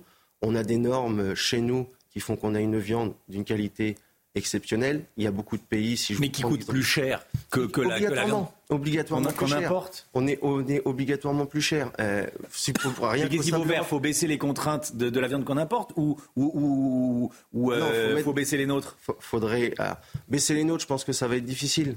Euh, si vous êtes un éleveur qui a déjà fait toutes les mises aux normes de ses bâtiments et autres, on ne pourra pas baisser les contraintes supplémentaires dessus. Donc les contraintes, elles sont là, et j'ai même envie de dire, c'est pas des contraintes, c'est un gage de qualité. Aujourd'hui, tout éleveur bovin euh, qui fait euh, du pâture, de la pâture et autres, il n'y a pas de problème. C'est souvent, on prend un exemple beaucoup le, le bovin et l'allaitant parce que c'est quand même la filière sur laquelle, quand il y a un traité de libre échange, c'est sur elle qu'on tape, puisque c'est toujours de la viande qui rentre. Et euh, on a d'autres produits qui sont exportés, mais c'est quand même la viande qui est le plus en difficulté aujourd'hui. Et euh, c'est, on est en train de dire, voilà, à ces personnes-là, euh, bah, on va quand même importer. Et comment on peut installer, nous dire de préserver les prairies, qu'il faut conserver les prairies, mais si on n'a plus d'élevage, on en fait quoi de nos prairies? Je pense pas que tous les concitoyens qui nous écoutent ce matin sont prêts à manger de l'herbe et du foin. Et on pourra essayer de cuire l'agneau avec du foin. Je, voilà, je pense qu'on en produira de toute façon bien trop. Donc il y a, il y a une certaine, euh, y a une certaine illogique. On a une baisse du capital euh, du, du cheptel bovin qui est quand même assez. Moi, je viens de, le- de la Normandie, Euh, Normandie, Bretagne. On, on est quand même. euh, si vous prenez Normandie, Bretagne, Pays de Loire, on représente à peu près 55% de la production laitière de la France, ce qui est quand même un, un très gros bassin de production. Euh, L'élevage est en déprise par ici, euh, par- Mhm. sur ces régions-là, et on est en train de leur dire qu'il faut garder les prairies alors qu'il n'y a plus de bêtes à mettre dessus. Ce qu'on est en train de vivre, ça me rappelle ce qu'on a vécu avec l'industrie. On a cru qu'on pouvait avoir une France sans usine. On a vu ce que ça donnait pendant le Covid. hein. Euh, Une France sans usine, on, on est obligé d'importer, on n'avait plus d'aspirine. Euh, et là, certains croient qu'on peut vivre sans agriculteurs, sans agriculture. Il y en a qui veulent la, la fin de l'agriculture française, on importe tout. Mais, que- mais c- ces, ces gens-là peuvent le vouloir. Euh, moi, personnellement, je suis pas prêt. Euh, j'ai. Ça, j'imagine. Mais, mais, heureusement. mais à, à terme. Mais c'est pas une solution. Aujourd'hui, on importe de plus en plus. Ah non, mais je suis pas en train de défendre ça. Non, hein. mais est-ce que c'est, est-ce que c'est pas la, c'est, la tendance qu'on observe de fait? On importe de plus en plus. Oui, il y a cette tendance. Alors, on importe de plus en plus, on a de plus en plus de normes, on a de plus en plus de produits phytosanitaires. Donc, quoi qu'on puisse en dire, quoi que tout le monde peut en penser, euh, on, on ne restera quand même que ces produits sont des dérivés de la pharmacie euh, pour l'humain et qu'aujourd'hui, euh, tous les pays autour les utilisent, mais plus nous. Donc, on n'a plus de solution pour la cerise. C'est pour ça que quand on voit un kilo de cerise arriver euh, française sur les étals, elle est à un prix exorbitant parce qu'on n'a plus de production. Euh, à, cause, à cause d'un insecticide. C'est un produit de luxe. hein. Voilà, Oui. ça devient un produit de luxe de manger une cerise française. Mm. Euh, ça va commencer à être pareil sur la fraise. Et, et on continue, on continue, on continue. Euh, on Donc a c'est ça, enlevé- le- on a enlevé des- l'agriculture française régresse, régresse. Ah, bah, tant ça, régresse parce qu'on a ces- toutes ces formes d'interdiction et de surtransposition. D'où votre Euh, combat pour. on, on fait table rase. On Oui, fait table rase. On n'est pas contre la transition écologique. Au contraire, il faut qu'il y en ait. Il faut qu'il y ait les choses qui soient faites. Moi, je prends, je, je viens juste de reprendre derrière mon père. Ça fait trois ans que mon père est parti à la retraite. Euh, mon père, au début, me dit, on, on traitait avec des pulvées, on mettait 1000 litres d'eau à l'hectare. Mon lot, ça changeait pas grand-chose. Mais les bidons, on s'occupait pas de trop. On n'était pas à un demi-litre près. Euh, C'était pas. Aujourd'hui, on on utilise des produits bidons à de zéro. pesticides. Oui, Oui, oui. on utilise à des produits à 0,075 litres hectare. Ça fait 75 millilitres à l'hectare. Et puis vous pulvérisez pas quand il y a du vent. Il ne faut pas. On a une norme pour le vent, mais on a plein de normes aussi. Euh, Aujourd'hui, plus on met de contraintes à un agriculteur, moins il a envie de les respecter. Aujourd'hui, il y a, moi, je, je trouve que c'est des aberrations. On a des dates pour implanter des engrais verts. L'engrais vert, c'est quelque chose de très bien. Ça nous permet de nous travailler une partie du sol euh, sans que nous on le fasse. Ça permet de capter de l'azote, euh, qu'on- qui ne se lessive pas. Mais le problème, c'est qu'on impose des dates, on impose comment faire. Aujourd'hui, n'importe quelle personne lambda retourne son jardin quand il a envie. Moi, aujourd'hui, j'ai pas le droit de labourer quand je veux. J'ai des dates. Et quand euh, Mère Météo a décidé, euh, bah, Mère Nature a décidé que ça ne se passe pas comme ça, eh ben, on voit ce que ça donne. Le nord de la France aujourd'hui, euh, on, a, euh, on est obligé de faire des dérogations, et même nous, au niveau Normandie, on a été obligé de faire des dérogations d'implantation de couverts végétaux, des dérogations parce que des personnes avaient utilisé euh, du Roundup pour pouvoir faire un SMI sans euh, avoir à labourer dans une agriculture qui s'appelle l'agriculture de conservation. Mais comme il a plu, ils ne peuvent pas y aller. Donc comme ils ne peuvent pas y aller, ils sont obligés de labourer. Tout Mais est kafkaïen. On n'a pas le droit. Tout est kafkaïen. Changement de logiciel, c'est ce que vous êtes euh, venu réclamer ce matin. Il faut. Sur le plateau de la matinale. Merci beaucoup François-Xavier Hupin, secrétaire général adjoint des jeunes agriculteurs. Merci d'être venu euh, ce matin sur le plateau de la Vous allez à- en Normandie là, hein? Non. Bretagne. En, en Bretagne, en Bretagne. Quimper. Voilà, à Quimper. Bon, allez, bonne journée, bon courage. Et, et- et bonjour à tous les agriculteurs, évidemment. 7h22 dans un instant. L'économie, faut-il réformer la PAC? Le Miguillot va tout nous dire. À tout de suite.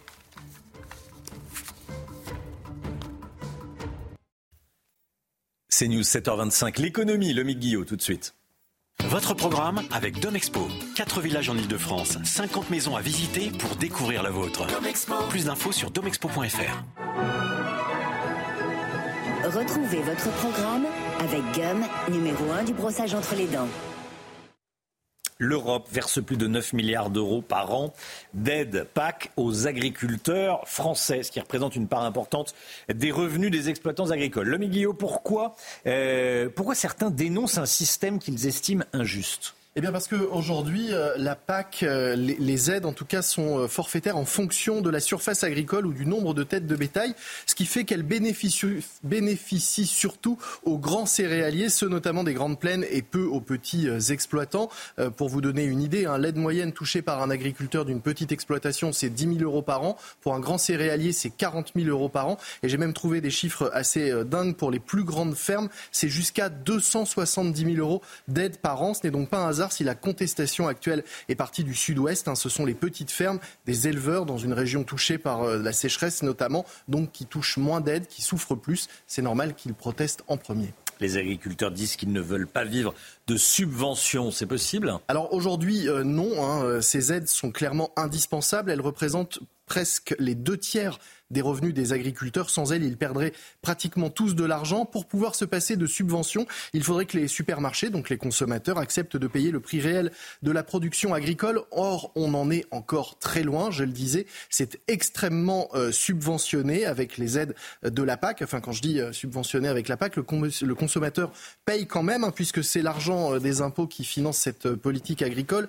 Le coût annuel de la politique agricole est de 213 euros par habitant en Europe. Ça peut paraître beaucoup, mais à titre de comparaison, les États-Unis subventionnent leur agriculture à hauteur de 323 euros par habitant et par an. Comment est-ce qu'on pourrait réformer le système? Alors deux pistes. La première, c'est d'aider plus les petites exploitations, en fait, dès le premier hectare, d'avoir des aides dégressives euh, en fonction de, des surfaces pour privilégier justement les petites exploitations. C'est déjà le cas en France, mais on pourrait aller plus loin, euh, notamment sur les seuils et les montants d'aide pour ces premiers hectares.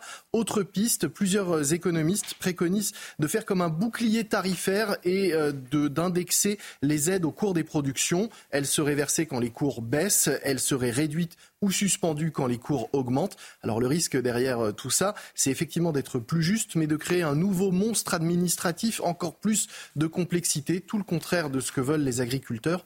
C'est bon pas simple.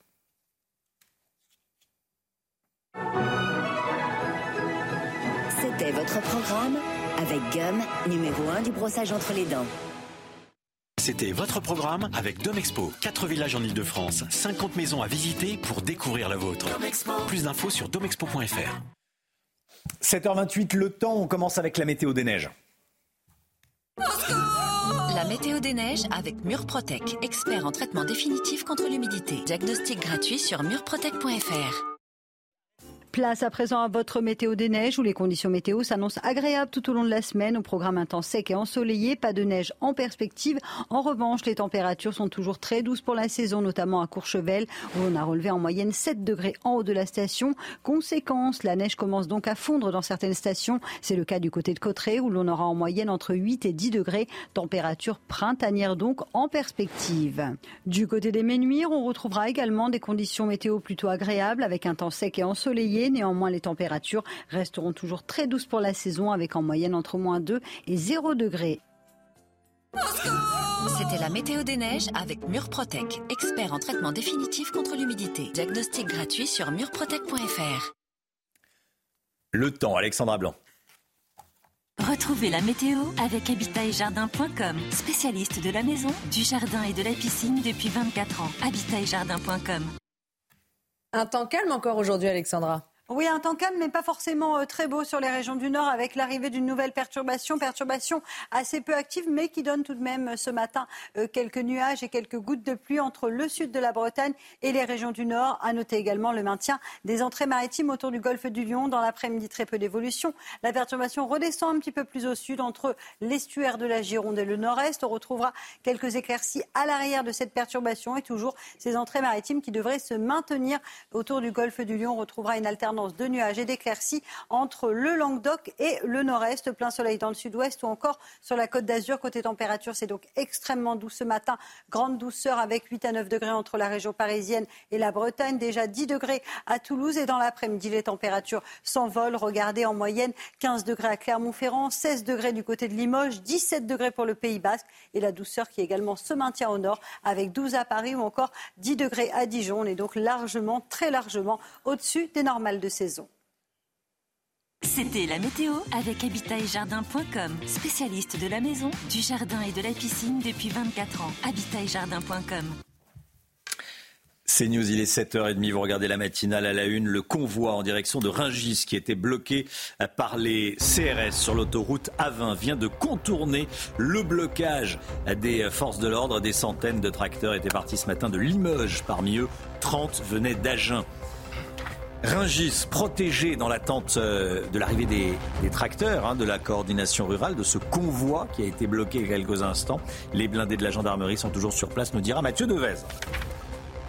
Les grands axes franciliens les accès aux aéroports de Roissy et d'Orly et les accès à Ringis sont protégés. Les autres accès, c'est plus compliqué. On ira à 50 km à l'ouest de Paris. Vous voyez des images tournées ce matin euh, par notre équipe. On retrouvera au péage de Mantes-la-Jolie, à Buchelet exactement dans les Yvelines, Adrien Spiteri. A tout de suite, Adrien. Les agriculteurs réclament une meilleure application de la loi Egalim. Vous savez, on entend souvent parler de la loi Egalim, une loi censée éviter aux agriculteurs de vendre à perte. Je dis bien censée. Pourquoi ça ne fonctionne pas toujours? On verra ça avec vous, le Guillot. Le convoi qui se dirigeait vers Ringis a été bloqué un temps par les CRS sur l'autoroute A20 au niveau de, de Limoges, hein, Chana Oui, ces centaines de tracteurs avaient donc pris la route euh, ce matin. Parmi eux, 30 étaient partis d'Agen euh, la veille. Les agriculteurs ont finalement pu contourner le blocage des forces de l'ordre. Les agriculteurs qui ne décolèrent pas, on va voir ce qui se passe en, en région parisienne. Huit points de blocage encore ce matin. Regardons ensemble la carte. Des points de blocage sur les autoroutes A1, A4, A6, A13, A10, A15, A5 et A16. Près de 10 000 agriculteurs sont mobilisés au total dans toute la France, dont près d'un millier autour de Paris. Et puis on va prendre la direction euh, du marché euh, de Ringis à présent. Retrouver notre envoyé spécial euh, Mathieu Devez avec Florian Paume. Mathieu, un important dispositif de sécurité a été mis en place pour sécuriser le site. Tout à fait, Chana. Pourquoi? Car ça va être un véritable calvaire. Les mots sont forts, ce sont ceux des marchands, des marchands présents ici à Rungis et des marchands qui ne cachent plus leur inquiétude alors que des centaines d'agriculteurs et de tracteurs envisagent toujours de bloquer ici le plus grand marché du monde. Et dans ce contexte tendu, les forces de l'ordre sont sur le qui-vive. Regardez, ce matin, une dizaine de gendarmes contrôlent ponctuellement certains véhicules à leur arrivée. Et un peu plus loin, ce sont pas moins de six camions de gendarmerie et deux blindés qui protègent toujours l'entrée du marché. Du côté des agriculteurs, les premiers tracteurs sont arrivés aux abords de Ringis et ils attendent toujours ce fameux convoi parti du sud-ouest. Mais vous avez pu l'entendre sur notre en-tête, ce convoi parti d'Agen est désormais bloqué par les forces de l'ordre au niveau de Limoges. Ringis ne devrait donc pas être touché avant ce soir ou demain. Enfin, le mot d'ordre côté agriculteurs, c'est de rester calme. Ils le disent, ils n'envisagent bien sûr pas d'affronter les forces de l'ordre ni d'affamer les Français, mais bien de faire pression sur le gouvernement. Merci Mathieu. Mathieu Devez avec euh, Florian Paume. Et puis euh, l'autoroute A13 qui relie euh, la Normandie à Paris et elle toujours bloquée. Cet axe est fermé dans les deux sens au niveau de Mantes-la-Jolie dans les Yvelines. Adrien Spiteri en direct avec nous avec Sacha Robin. Adrien, une soixantaine d'agriculteurs ont passé la nuit sur place. Ils pourraient s'approcher de, Paris. Qu'est-ce qui se dit? Il y avait une réunion à 6h30 sous le, sous le chapiteau.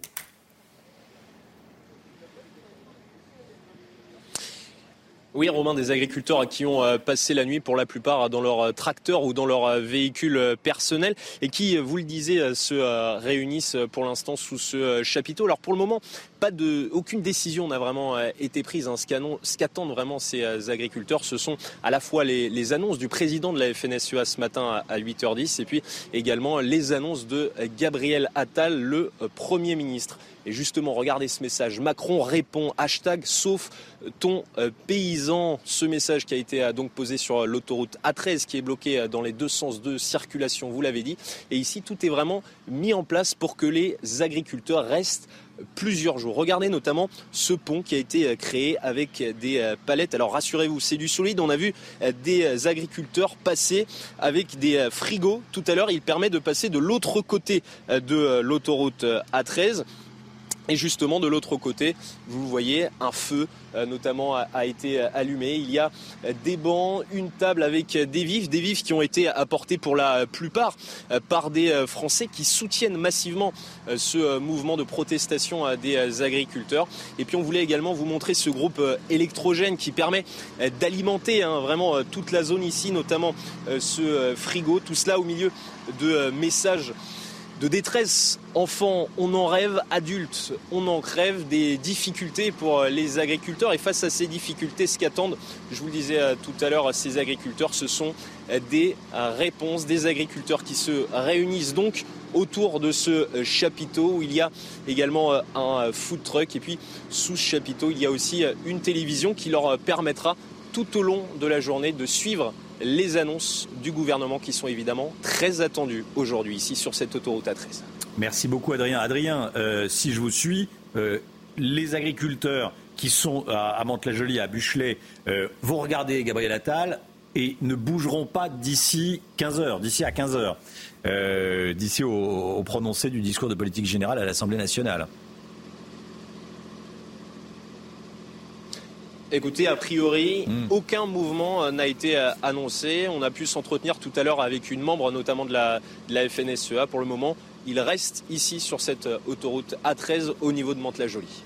Merci beaucoup Adrien. Adrien Spiteri, restez bien connecté avec nous et vous nous, vous nous appelez dès que ça bouge à nouveau, Gabriel Attal doit-il faire un nouveau pas vers les agriculteurs?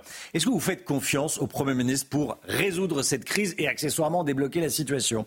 Je vous pose la question ce matin dans la matinale de CNews. Dans un instant, vos réponses. Et puis on retrouvera eh, Aurélie Armand, directrice de la coordination rurale en Lot-et-Garonne. Elle est dans ce convoi parti d'Agen, qui a dormi à Limoges, qui a été bloqué un temps sur euh, l'autoroute A20 eh, par les CRS et qui est reparti Aurélie qui sera avec nous dans un instant. Il y a encore beaucoup de, de gyrophares autour de vous, Aurélie. Vous allez témoigner dans un instant. A tout de suite.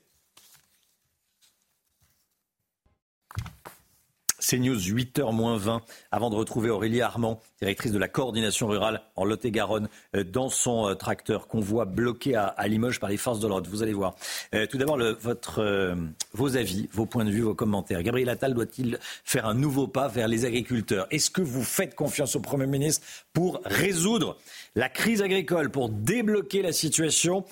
Vous enregistrez votre message. C'est ce que vous avez fait depuis le début de la matinale. Voici vos réponses. Ce gouvernement doit répondre aux exigences des agriculteurs. D'ailleurs, moi-même, je devais m'installer en tant qu'agriculteur. Je ne m'installerai pas pour le moment, vu tout ce qui se passe. Et ce qui serait très important de dire sur les plateaux TV ainsi que sur les radios et sur les barrages, même les agriculteurs sur les barrages n'en parlent pas. Je trouve ça inadmissible. La première chose pour un agriculteur, c'est de pouvoir construire sa propre habitation sur sa propre terre. Et ça, ce n'est plus le cas à l'heure d'aujourd'hui, donc c'est inadmissible. La deuxième, c'est de vivre décemment de son salaire. Et la troisième, c'est de, ne plus avoir ces normes draconiennes. Monsieur Gabriel Attal peut même faire deux, voire trois pas vers les agriculteurs. Il l'a déjà fait. Il l'a déjà fait de toute façon, quoi qu'il arrive, on sait très bien que ce n'est pas lui qui aura le dernier mot. Il peut dire ce qu'il veut. Il peut s'engager et prendre, euh, et prendre ses responsabilités et, y mettre sa parole au milieu. De toute façon, Gabriel Attal, c'est pas lui qui va avoir le dernier mot quoi qu'il arrive.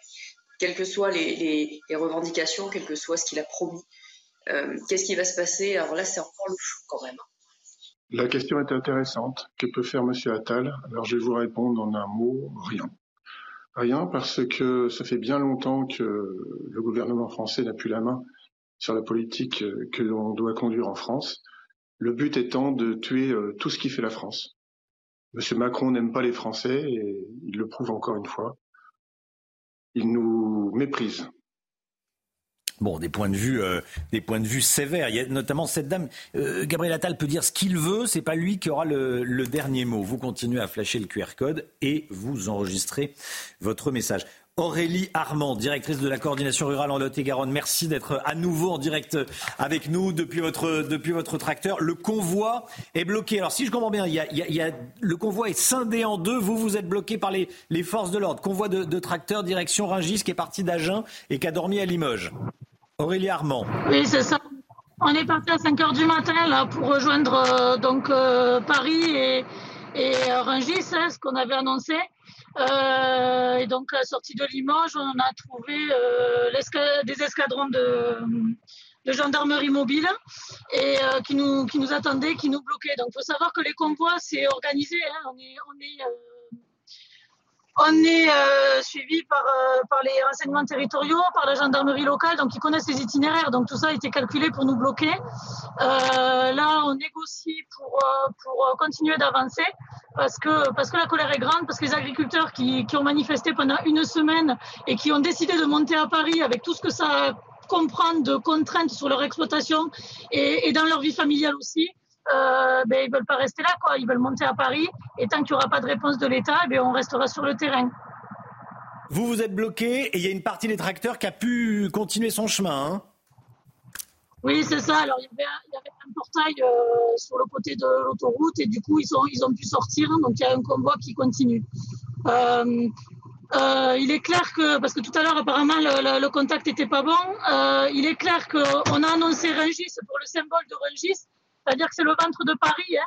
Ça fait des années que, que, que les agriculteurs, euh, on leur laisse juste ce qu'il faut pour survivre. Hein, je dis bien pour survivre.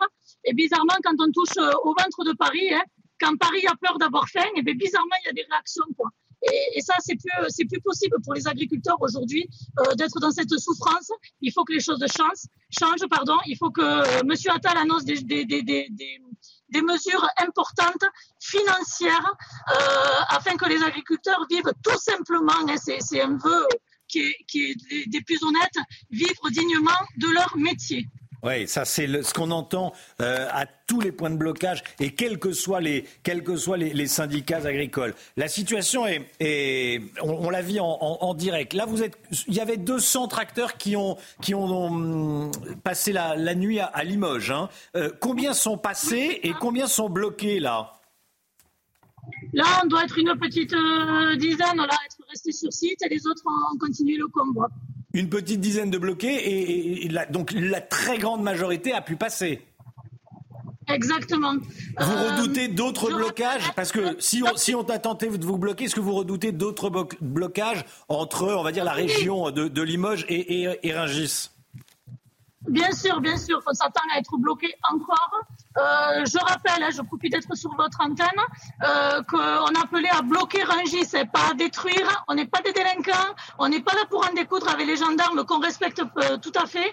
Et, et on n'a jamais appelé à la violence. On veut juste bloquer les camions pour que l'État se rende compte de l'importance de l'agriculture française. On est tous à visage découvert. Hein et euh, ils connaissent les noms de, tout le monde, enfin en tout cas des, principaux euh, hmm. leaders de, chez nous. Vous n'êtes pas des voyous et vous voulez pas, euh, voulez pas casser. Vous êtes ceux qui se lèvent tôt, qui, qui travaillent. Merci beaucoup Aurélie Armand. Merci beaucoup. On va vous suivre évidemment. Hein. On va vous, on va vous, on va vous rappeler pour suivre l'évolution de la, de la, situation. Merci beaucoup Aurélie Armand. Le point info, les toutes dernières informations. Chanel Housteau. Le mouvement des agriculteurs se poursuit. Huit points de blocage sont toujours actifs autour de la capitale. Il s'agit des autoroutes A1, A4, A6, A13, A10, A15, A5 et A16. Près de 10 000 agriculteurs sont mobilisés au total dans toute la France, dont près d'un millier autour de Paris.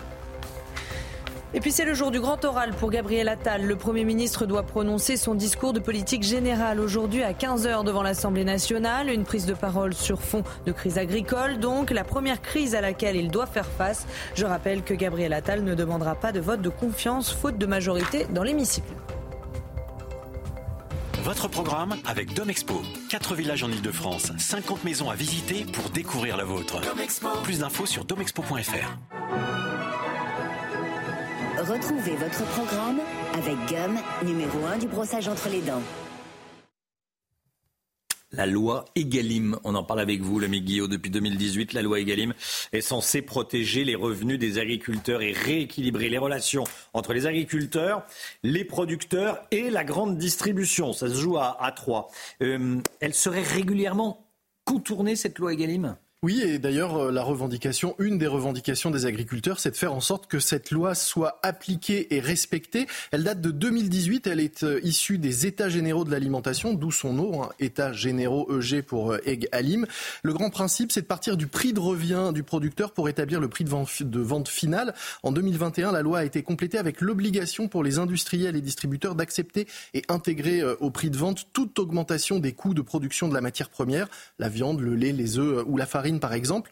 En clair, hein, aujourd'hui, si un producteur montre que produire un produit lui coûte 1 euro le kilo, par exemple, on ne peut pas lui proposer de lui acheter moins et on ne peut pas le revendre moins de 1,10 euro. Ça, c'est l'interdiction de la vente à perte. Sauf que cette loi, malgré deux révisions, n'est toujours pas correctement appliquée. On le voit bien notamment avec le prix du lait qui aujourd'hui est acheté en dessous du prix de revient par les grandes laiteries. Alors justement, on a du mal à comprendre comment la loi est contournée. Eh bien concrètement, jusqu'à présent, certains industriels ou distributeurs passaient par des centrales d'achat euh, à l'étranger. Vous voyez, derrière moi, par exemple, il y a une brique de soupe. Et eh ben, on peut acheter les légumes en France euh, depuis l'étranger, les transformer euh, à l'étranger, les importer ensuite de nouveau en France. Et on contourne ainsi la loi. Désormais, ce n'est plus possible. La loi va s'appliquer où que se trouve la centrale d'achat et où que se trouve aussi l'usine de, de transformation. Mais surtout, l'inflation de ces derniers mois a changé la donne. Les industriels et les distributeurs ont voulu minimiser les hausses des coûts des produits et ils ont pour cela minimisé les hausses des matières premières quand c'était possible pour ne pas renier sur leur marge à eux. Certains ont aussi tout simplement refusé de prendre en compte les hausses des coûts de l'énergie, des salaires ou encore euh, des transports dans la hausse du coût des matières premières. Ils ont dit que bah oui, le, le blé n'avait pas forcément augmenté parce que le transport avait augmenté. C'est une façon euh, hypocrite de ne pas augmenter les producteurs. Bon, alors que compte faire le gouvernement? Gabriel Attal a promis de renforcer les contrôles et d'exercer une pression maximale sur les négociations commerciales en cours afin de faire respecter les tarifs de production. Les contrôles de la répression des fraudes seront multipliés par deux et en cas de fraude avérée, la pénalité peut atteindre 2% du chiffre d'affaires de la grande surface concernée ou de l'industriel. Alors les annonces vont dans le bon sens, mais derrière, il faut qu'il y ait euh, des effets. Euh, Gauthier euh, Lebret le rappelait tout à l'heure, hein, c'est mal parti parce que vendredi, Gabriel Attal a pointé du droit trois groupes industriels en disant qu'il y aurait des sanctions. Et on a appris hier qu'en fait de sanctions, ils allaient surtout recevoir, ils allaient simplement recevoir des pré-injonctions de la DGCCRF. Pour le moment, juste donc des mots. C'était votre programme avec Gum, numéro 1 du brossage entre les dents. C'était votre programme avec Domexpo. 4 villages en Ile-de-France, 50 maisons à visiter pour découvrir la vôtre. Plus d'infos sur domexpo.fr. Vous chantiez, oui, voilà, la célèbre chanson d'Alain Delon et de Dalida, euh, Parole, parole, parole. Exactement. Vous êtes arrêté là ah, Je n'ai pas chanté parce que je ne pas faire voir en plus. Mais encore des mots, toujours des mots, les mêmes mots. Bon, à propos de mots, euh, Gabriel Attal va prononcer cet après-midi son discours de politique générale. On en parle avec vous. Euh, Jérôme Béglé, directeur général de la rédaction du, de Paris Match. Dans un instant, juste après la publicité. À tout de suite. 7h54, merci d'être avec nous. La politique, avec vous, Jérôme Béglé, directeur général de la rédaction de Match, de Paris Match. Gabriel Attal prononcera cet après-midi son discours de politique générale. Mais pour vous, Jérôme, le Premier ministre doit déjà changer son fusil d'épaule. Dites-nous. Oui, à peine nommé à Matignon, Gabriel Attal avait placé sa mission sous les auspices de deux priorités, la simplification administrative et réglementaire et l'ordre. Alors la crise agricole qui agite la France depuis une bonne dizaine de jours lui a certes donné l'occasion de mettre en application sa première exigence. Une salve de mesures euh, a été annoncée pour éviter que les agriculteurs se noient complètement sous un monceau de paperasse, de formulaires, de règles tatillonnes ou d'autorisations administratives qui n'arrivent jamais. Mais pour le second point, celui donc de l'ordre et de la sécurité, les choses sont quand même un peu différentes. On a laissé manifestants euh, agricoles déposer du purin ou du lisier devant les préfectures. On les a laissés détériorer des services de douane. On a mollement débloqué les routes qu'ils occupaient. On a fait preuve de patience, beaucoup de patience devant leurs barrages et pas interdit les blocages de l'entrée des grandes villes, par exemple. Si ces mêmes manifestants avaient été euh, des militants écologistes enragés, des ouvriers ou des étudiants, on aurait pris beaucoup moins de gants. Il ne m'appartient pas de critiquer ce deux poids deux mesures, mais reconnaissons qu'il existe et qu'il n'est pas exactement conforme aux déclarations liminaires du nouveau Premier ministre. Quand nécessité fait loi, les bonnes intentions s'éloignent. Bon, il vous appartient pas de critiquer, mais, mais, vous le mettez là sur la table, mais vous le notez. Bon, euh, est-ce que la situation actuelle est susceptible de modifier le discours de Gabriel Attal devant les, les députés? Est-ce que ça peut changer sa politique, en clair? Évidemment. Il y a 15 jours, je ne suis pas certain que les, que les agriculteurs auraient eu droit à plus de 3 ou 4 minutes d'une allocution qui devrait durer, disons, un peu moins d'une heure. Mais maintenant, impossible de ne pas leur accorder la part du lion. Aucune politique de réforme n'est possible tant que les agriculteurs sont en ébullition. Il faut donc faire descendre la température. Mais au fait, de quels agriculteurs parle-t-on? En règle générale, il suffisait de trouver un accord plus ou moins bien ficelé avec la FNSEA, le syndicat euh, ultra majoritaire dans la filière, et ça, satisfaisait tout le monde ou presque. Mais cette fois-ci, la Fédération nationale des syndicats d'exploitants agricoles est dépassée. Elle est dépassée par la base. Elle n'a pas été associée au début du mouvement, et elle est contrainte de le faire durer pour avoir une chance de peser et de l'éteindre. Le problème est que le monde agricole est désormais beaucoup trop atomisé. Pour bien faire, il faudrait des mesures selon les spécialités. Arboriculture, élevage porcin, caprin ou ovin, viticulture, agriculture biologique, etc., etc. Et selon les régions, les céréaliers de la Beauce n'ont pas du tout les mêmes préoccupations que leurs homologues bretons ou auvergnats, par exemple. Bref, c'est un casse-tête que ne peut résoudre notre État excessivement centralisé et, qui peut, euh, ne voit tout que depuis Paris. Et c'est cela même euh, qui, même si le mouvement ne dégénère pas, qui va faire que le mécontentement paysan peut durer, durer, durer et encore durer. Merci beaucoup, Jérôme Béglé. Arnaud Rousseau, le président de la FNSEA, sera l'invité de Sonia Mabrouk hein, dans la grande interview à 8h10 c'est News Europe 1. Qu'est-ce qui s'est dit euh, hier soir dans le bureau de Gabriel Attal à, Matignon? Arnaud Rousseau qui a été reçu pendant trois heures et demie à, Matignon avec son homologue des, des hein, des jeunes agriculteurs. Interview exclusive, il a choisi CNews, il a choisi Europe 1 pour parler ce matin, 8h10. Dans un instant, la météo, tout de suite même, la météo. Allez, hop, la météo, Alexandra Blanc, on y va. Retrouvez la météo avec habitaetjardin.com, spécialiste de la maison, du jardin et de la piscine depuis 24 ans. Habitaetjardin.com. De la grande douceur ce matin, Alexandra. Oui, un petit peu à l'image de cette journée d'hier, avec les températures exceptionnellement élevées pour la saison, avec des températures qui sont déjà très douces ce matin, avec localement 14 degrés 5 à Biarritz ou encore 12 degrés à Angers. Grande douceur également pour le bassin parisien, avec 9 degrés. Puis hier, on a battu des records de douceur. On a eu localement plus de 22 degrés dans le sud-ouest, température donc très élevée euh, pour la saison. On est en moyenne 6 à 8 degrés au-dessus des normales de saison. Alors au programme aujourd'hui, un temps plutôt calme. On retrouve une nouvelle perturbation. Vous le voyez entre le sud de la Bretagne et les régions du nord. Perturbation peu active, mais qui donne tout de même quelques averses. Maintient aussi des entrées maritimes autour du golfe du Lion avec un temps un peu plus nuageux. Quelques gouttes de pluie également en remontant vers l'Hérault ou encore vers le Gard. Et puis dans l'après-midi, la perturbation va redescendre un petit peu plus au sud. Alors pas vraiment dans le sud, mais principalement entre le nord de l'estuaire de la Gironde, le sud du bassin parisien ou encore les frontières de l'Est. On retrouvera à l'arrière de belles éclaircies en Bretagne et toujours du grand beau temps au pied des Pyrénées ou encore entre la Côte d'Azur et la Corse où c'est clairement le printemps. Température déjà très douce ce matin, on le disait 14-15 degrés dans le sud-ouest, 9 degrés pour Rennes ou encore 7 degrés à Lyon. Et dans l'après-midi, les températures s'envolent de nouveau. Température printanière digne d'un mois de mars, voire même d'un mois d'avril, avec 15 degrés à Marseille ou encore à Nice. Vous aurez 14 degrés à Orléans, 12 degrés à Paris et localement jusqu'à 17 degrés entre le Bordelais et le Pays Basque. C'était la météo avec habitaitjardin.com, spécialiste de la maison, du jardin et de la piscine depuis 24 ans. habitaitjardin.com. C'est News, il est 8h. Merci d'être avec nous. Vous regardez la matinale à la une ce matin. Les agriculteurs qui ont passé la nuit sur des autoroutes autour de Paris. 8 points de blocage toujours actifs au total avec des bouchons forcément. Adrien Spiteri en direct de l'autoroute A13 au péage de Mantes-la-Jolie à 50 km à l'ouest de Paris. A tout de suite Adrien.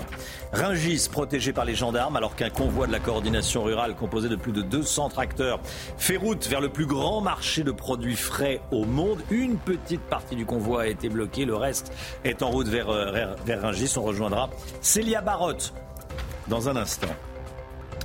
L'aéroport de Toulouse-Blagnac va être euh, bloqué par les agriculteurs. Ils ont prévu d'occuper le principal rond-point d'accès. Plusieurs tracteurs déjà sur place. Jean-Luc Thomas avec nous. A tout de suite, Jean-Luc. Et puis, Gabriel Attal prononcera son discours de politique générale à 15h cet après-midi. Qu'en attendre? Qu'est-ce que le, Premier ministre pourrait annoncer? On verra ça avec Gauthier Lebret. Les agriculteurs ne décolèrent pas. Huit points de blocage toujours actifs autour de la capitale. On regarde la carte A1, A4, A6, A13, A10, A15, A5 et A16. Près de 10 000 agriculteurs mobilisés autour de, enfin dans toute la France, dont près d'un millier autour de, Paris. On va euh, partir retrouver Adrien Spiteri en direct de l'A13, donc à l'ouest de Paris, Chana. Oui, exactement, Adrien Spiteri avec euh, Sacha Robin au niveau euh, de Mantes-la-Jolie dans les Yvelines. Adrien, une soixantaine d'agriculteurs ont passé la nuit ici.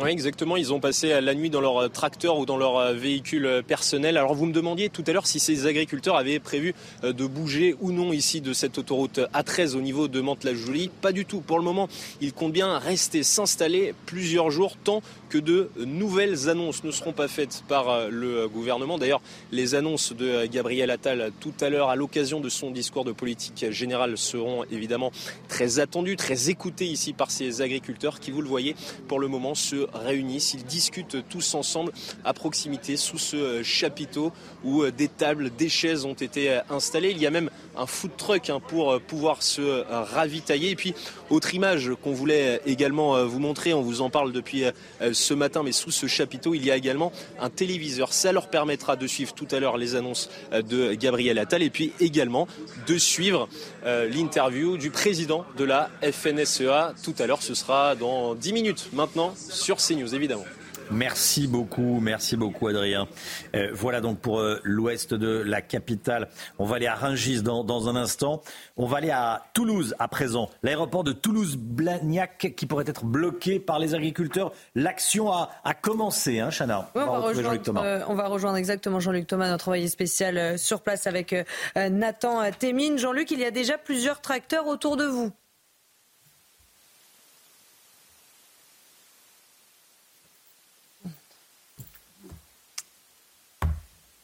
Alors, nous avons un problème avec Jean-Luc Thomas. On n'entend pas le son. Euh, est-ce que Jean-Luc m'entend Et on n'entend pas Jean-Luc? alors, on a retrouvé Célia Barotte. Voilà, c'est un peu. Désolé pour les, petits, les petits soucis. Célia Barotte à Ringis. Euh, Célia, racontez-nous ce qui se passe autour de vous. Ringis. Ce matin, euh, la situation à 8 heures, euh, c'est que euh, les contrôles continuent. les véhicules continuent d'être contrôlés, d'être fouillés. Les coffres sont ouverts par les effectifs de gendarmerie qui sont nombreux sur place. Vous, comme vous pouvez le voir, les véhicules sont redirigés sur le côté avant de rentrer à Ringis. Nous sommes au péage juste avant le marché de Ringis, ce marché qui permet de ravitailler de nombreux restaurants, de nombreux les établissements euh, alimentaires. Les véhicules blindés sont toujours en place. Vous pouvez voir, les gendarmes sont prêts à repousser les tracteurs qui euh, voudraient venir, qui voudraient rentrer à Rungis, puisque je vous le rappelle, euh, Gérald Darmanin a, prononcé l'interdiction de leur entrée dimanche dernier. Merci beaucoup Célia, en direct de, de Rungis. Allez, on retourne à, Toulouse. Euh, alors non, on me dit euh, Toulouse, bon, c'est un, sketch, mais euh, ça, ça, ne marche pas, Jean-Luc Thomas. Voilà. Euh, Gauthier Lebret, Gabriel Attal va prononcer son discours de politique générale, 15 heures à l'Assemblée nationale. Qu'est-ce qu'on peut en attendre?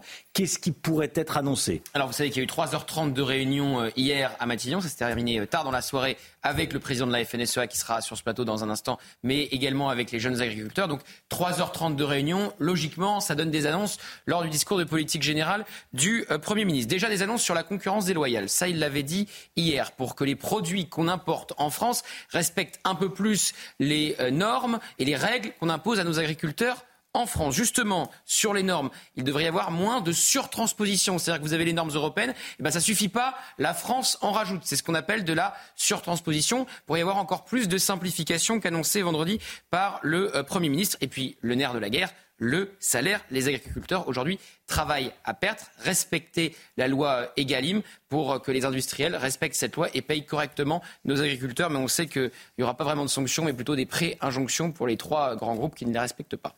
Merci Gauthier. Dans un instant, Arnaud Rousseau, président de la FNSEA. C'est News, il est 8h11. Merci d'être avec nous. Tout de suite, c'est la grande interview de Sonia Mabrouk qui reçoit ce matin Arnaud Rousseau, le président de la FNSEA. Il a passé 3h30 hier soir à Matignon. Qu'est-ce qui a été euh, décidé? Arnaud Rousseau est l'invité de la grande interview. C'est News Europe 1 tout de suite. Bienvenue et bonjour à vous Arnaud Rousseau. Bonjour Sonia Mabrouk. Merci de votre présence. C'est votre grande interview ce matin sur CNews et Europe 1. Vous êtes l'un des visages de la colère des agriculteurs et vous êtes un acteur clé dans ce domaine en tant que président de la FNSEA. Arnaud Rousseau, vous avez passé euh, plus de trois heures hier à Matignon avec le Premier ministre Gabriel Attal, également avec les jeunes agriculteurs qui ont été reçus ce matin, alors que de nombreux agriculteurs, je le précise, ont dormi euh, sur des autoroutes autour de Paris. La pression est grande, l'attente est tout aussi grande. Qu'est-ce que vous dites? Est-ce que vous êtes toujours aussi déterminé à poursuivre le mouvement? Oui, je voudrais rappeler que euh, ce, mouvement, il, a des racines profondes euh, qui consistent euh, à la volonté de, continuer à produire pour nourrir, nourrir les Français, faire notre métier. ça passe par évidemment la possibilité d'avoir du revenu, mais ça passe aussi par tous les moyens de production dont on a besoin au quotidien dans un cadre de concurrence que, qu'on ne supporte plus, alors qu'on est parfaitement conscient qu'il faut être dans un monde ouvert.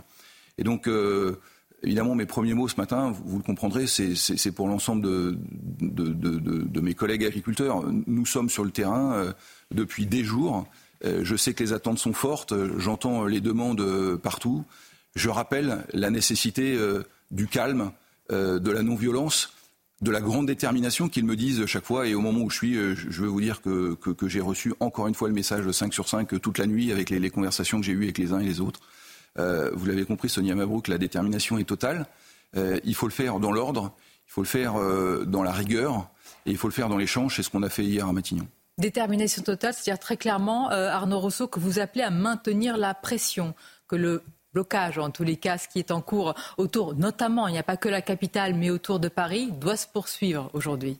Ce qui, ce qui, doit aboutir et ce qui doit permettre de, de, faire en sorte que les gens rentrent chez eux, parce que je voudrais rappeler que partir de chez soi, euh, partir de chez soi plusieurs jours, c'est compliqué. Nous, ce qu'on demande, euh, c'est assez simple. On demande d'abord des mesures d'urgence symboliques, parce qu'on a besoin tout de suite pour repartir de comprendre qu'il y a des signes qui sont donnés. C'est ce que vous avez dit hier au Premier ministre. Que vous a-t-il répondu? Alors, il nous a répondu que, évidemment, il était euh, volontaire pour le faire, qu'il avait commencé et qu'il souhaitait aller plus loin.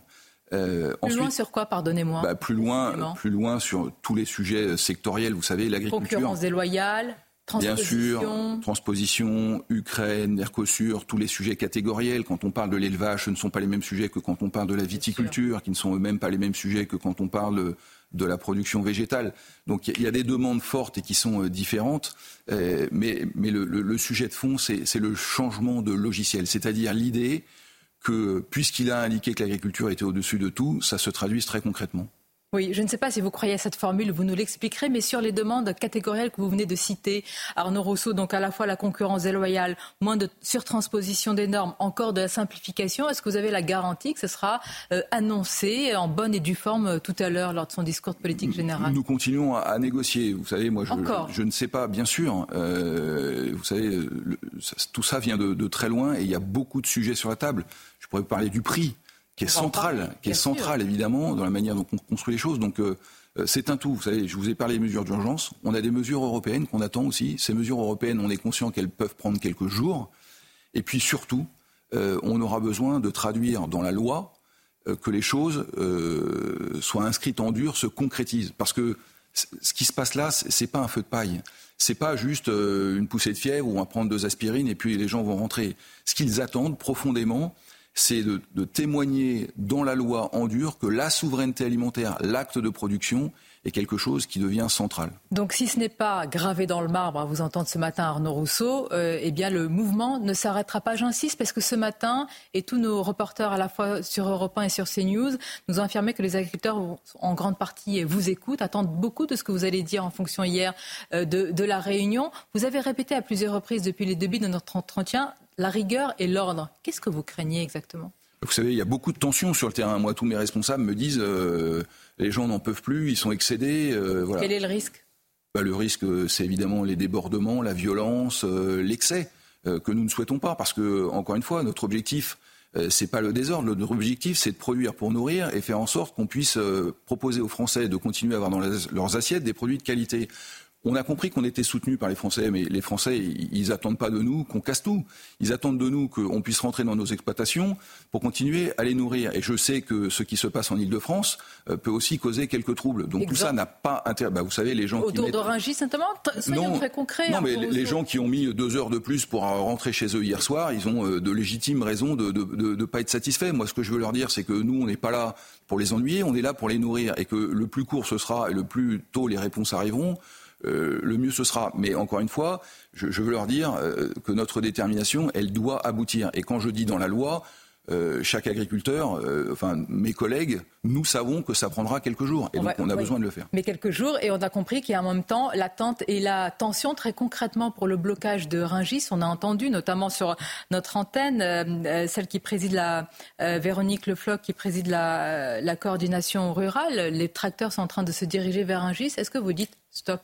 Il n'y a pas besoin d'aller jusque-là. Pas la peine de bloquer ce qu'on appelle le ventre de Paris. Vous savez, moi je suis agriculteur en Ile-de-France. Mhm. Donc je connais bien cette région. Et, je connais bien Rungis et les gens qui y travaillent. Et notamment un certain nombre de mes collègues qui tous les matins vont livrer leurs produits. Nous avons depuis le début de cette action fait le choix de ne jamais aller à Rungis. Parce que notre objectif, c'est pas d'affamer les Français, on veut les nourrir. Et donc ceux de nos compétiteurs syndicaux qui veulent aller à Rungis pour faire le coup de force, nous, on a dit depuis le début que ce n'était pas une bonne idée. Voilà. Donc après, chacun prend ses responsabilités. Je le dis aussi parce que on aura des élections professionnelles dans un an. Mais dans le moment dans lequel on est, ce n'est pas le temps de la campagne. Il viendra et les agriculteurs, ils sont bien assez grands pour savoir ce qu'ils ont à faire.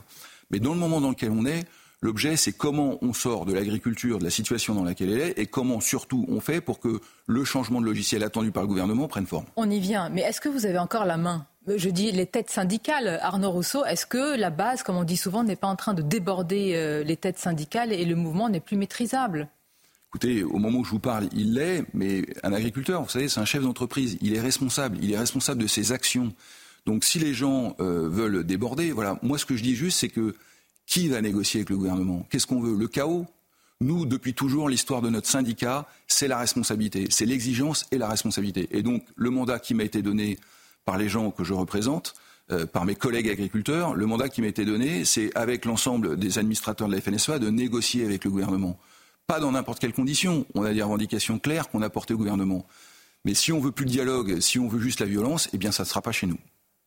C'est un avertissement clair que vous lancez ce matin. S'il y a le moindre débordement, s'il se passe quelque chose tout à l'heure, et on ne l'espère pas évidemment autour de Ringis ou ailleurs, ce sera terminé.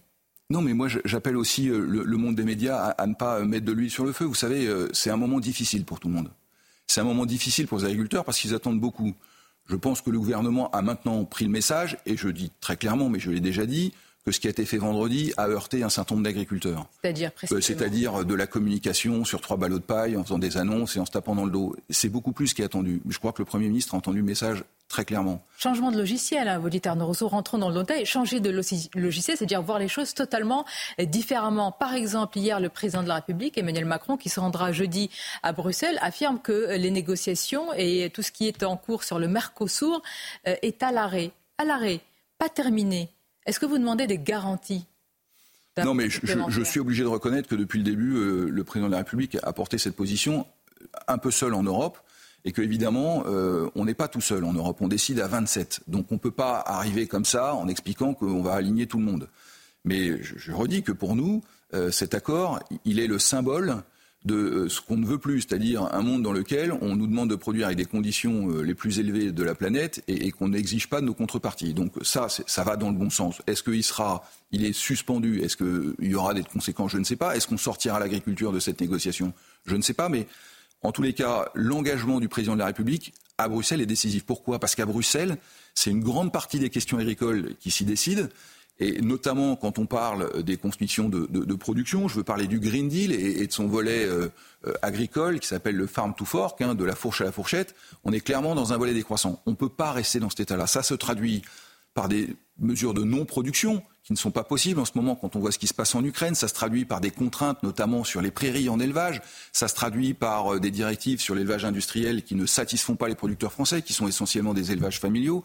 Enfin, je pourrais multiplier les exemples. Donc attendez, vous êtes en train de dire que cette Europe-là est en train de prôner un modèle de décroissance je, dis que ce qu'il y a dans le Farm to Fork, clairement, est décroissant. Un, mais ça n'est pas. projet porté notamment, pardonnez-moi, par euh, Pascal Canfin, qui fait partie de la majorité aussi présidentielle. Oui, mais je, vois aussi les fractures au sein de la majorité. Je vois très bien les fractures au sein de la majorité, mais encore une fois, je, laisse la politique à ceux qui la font. Moi, je représente les agriculteurs.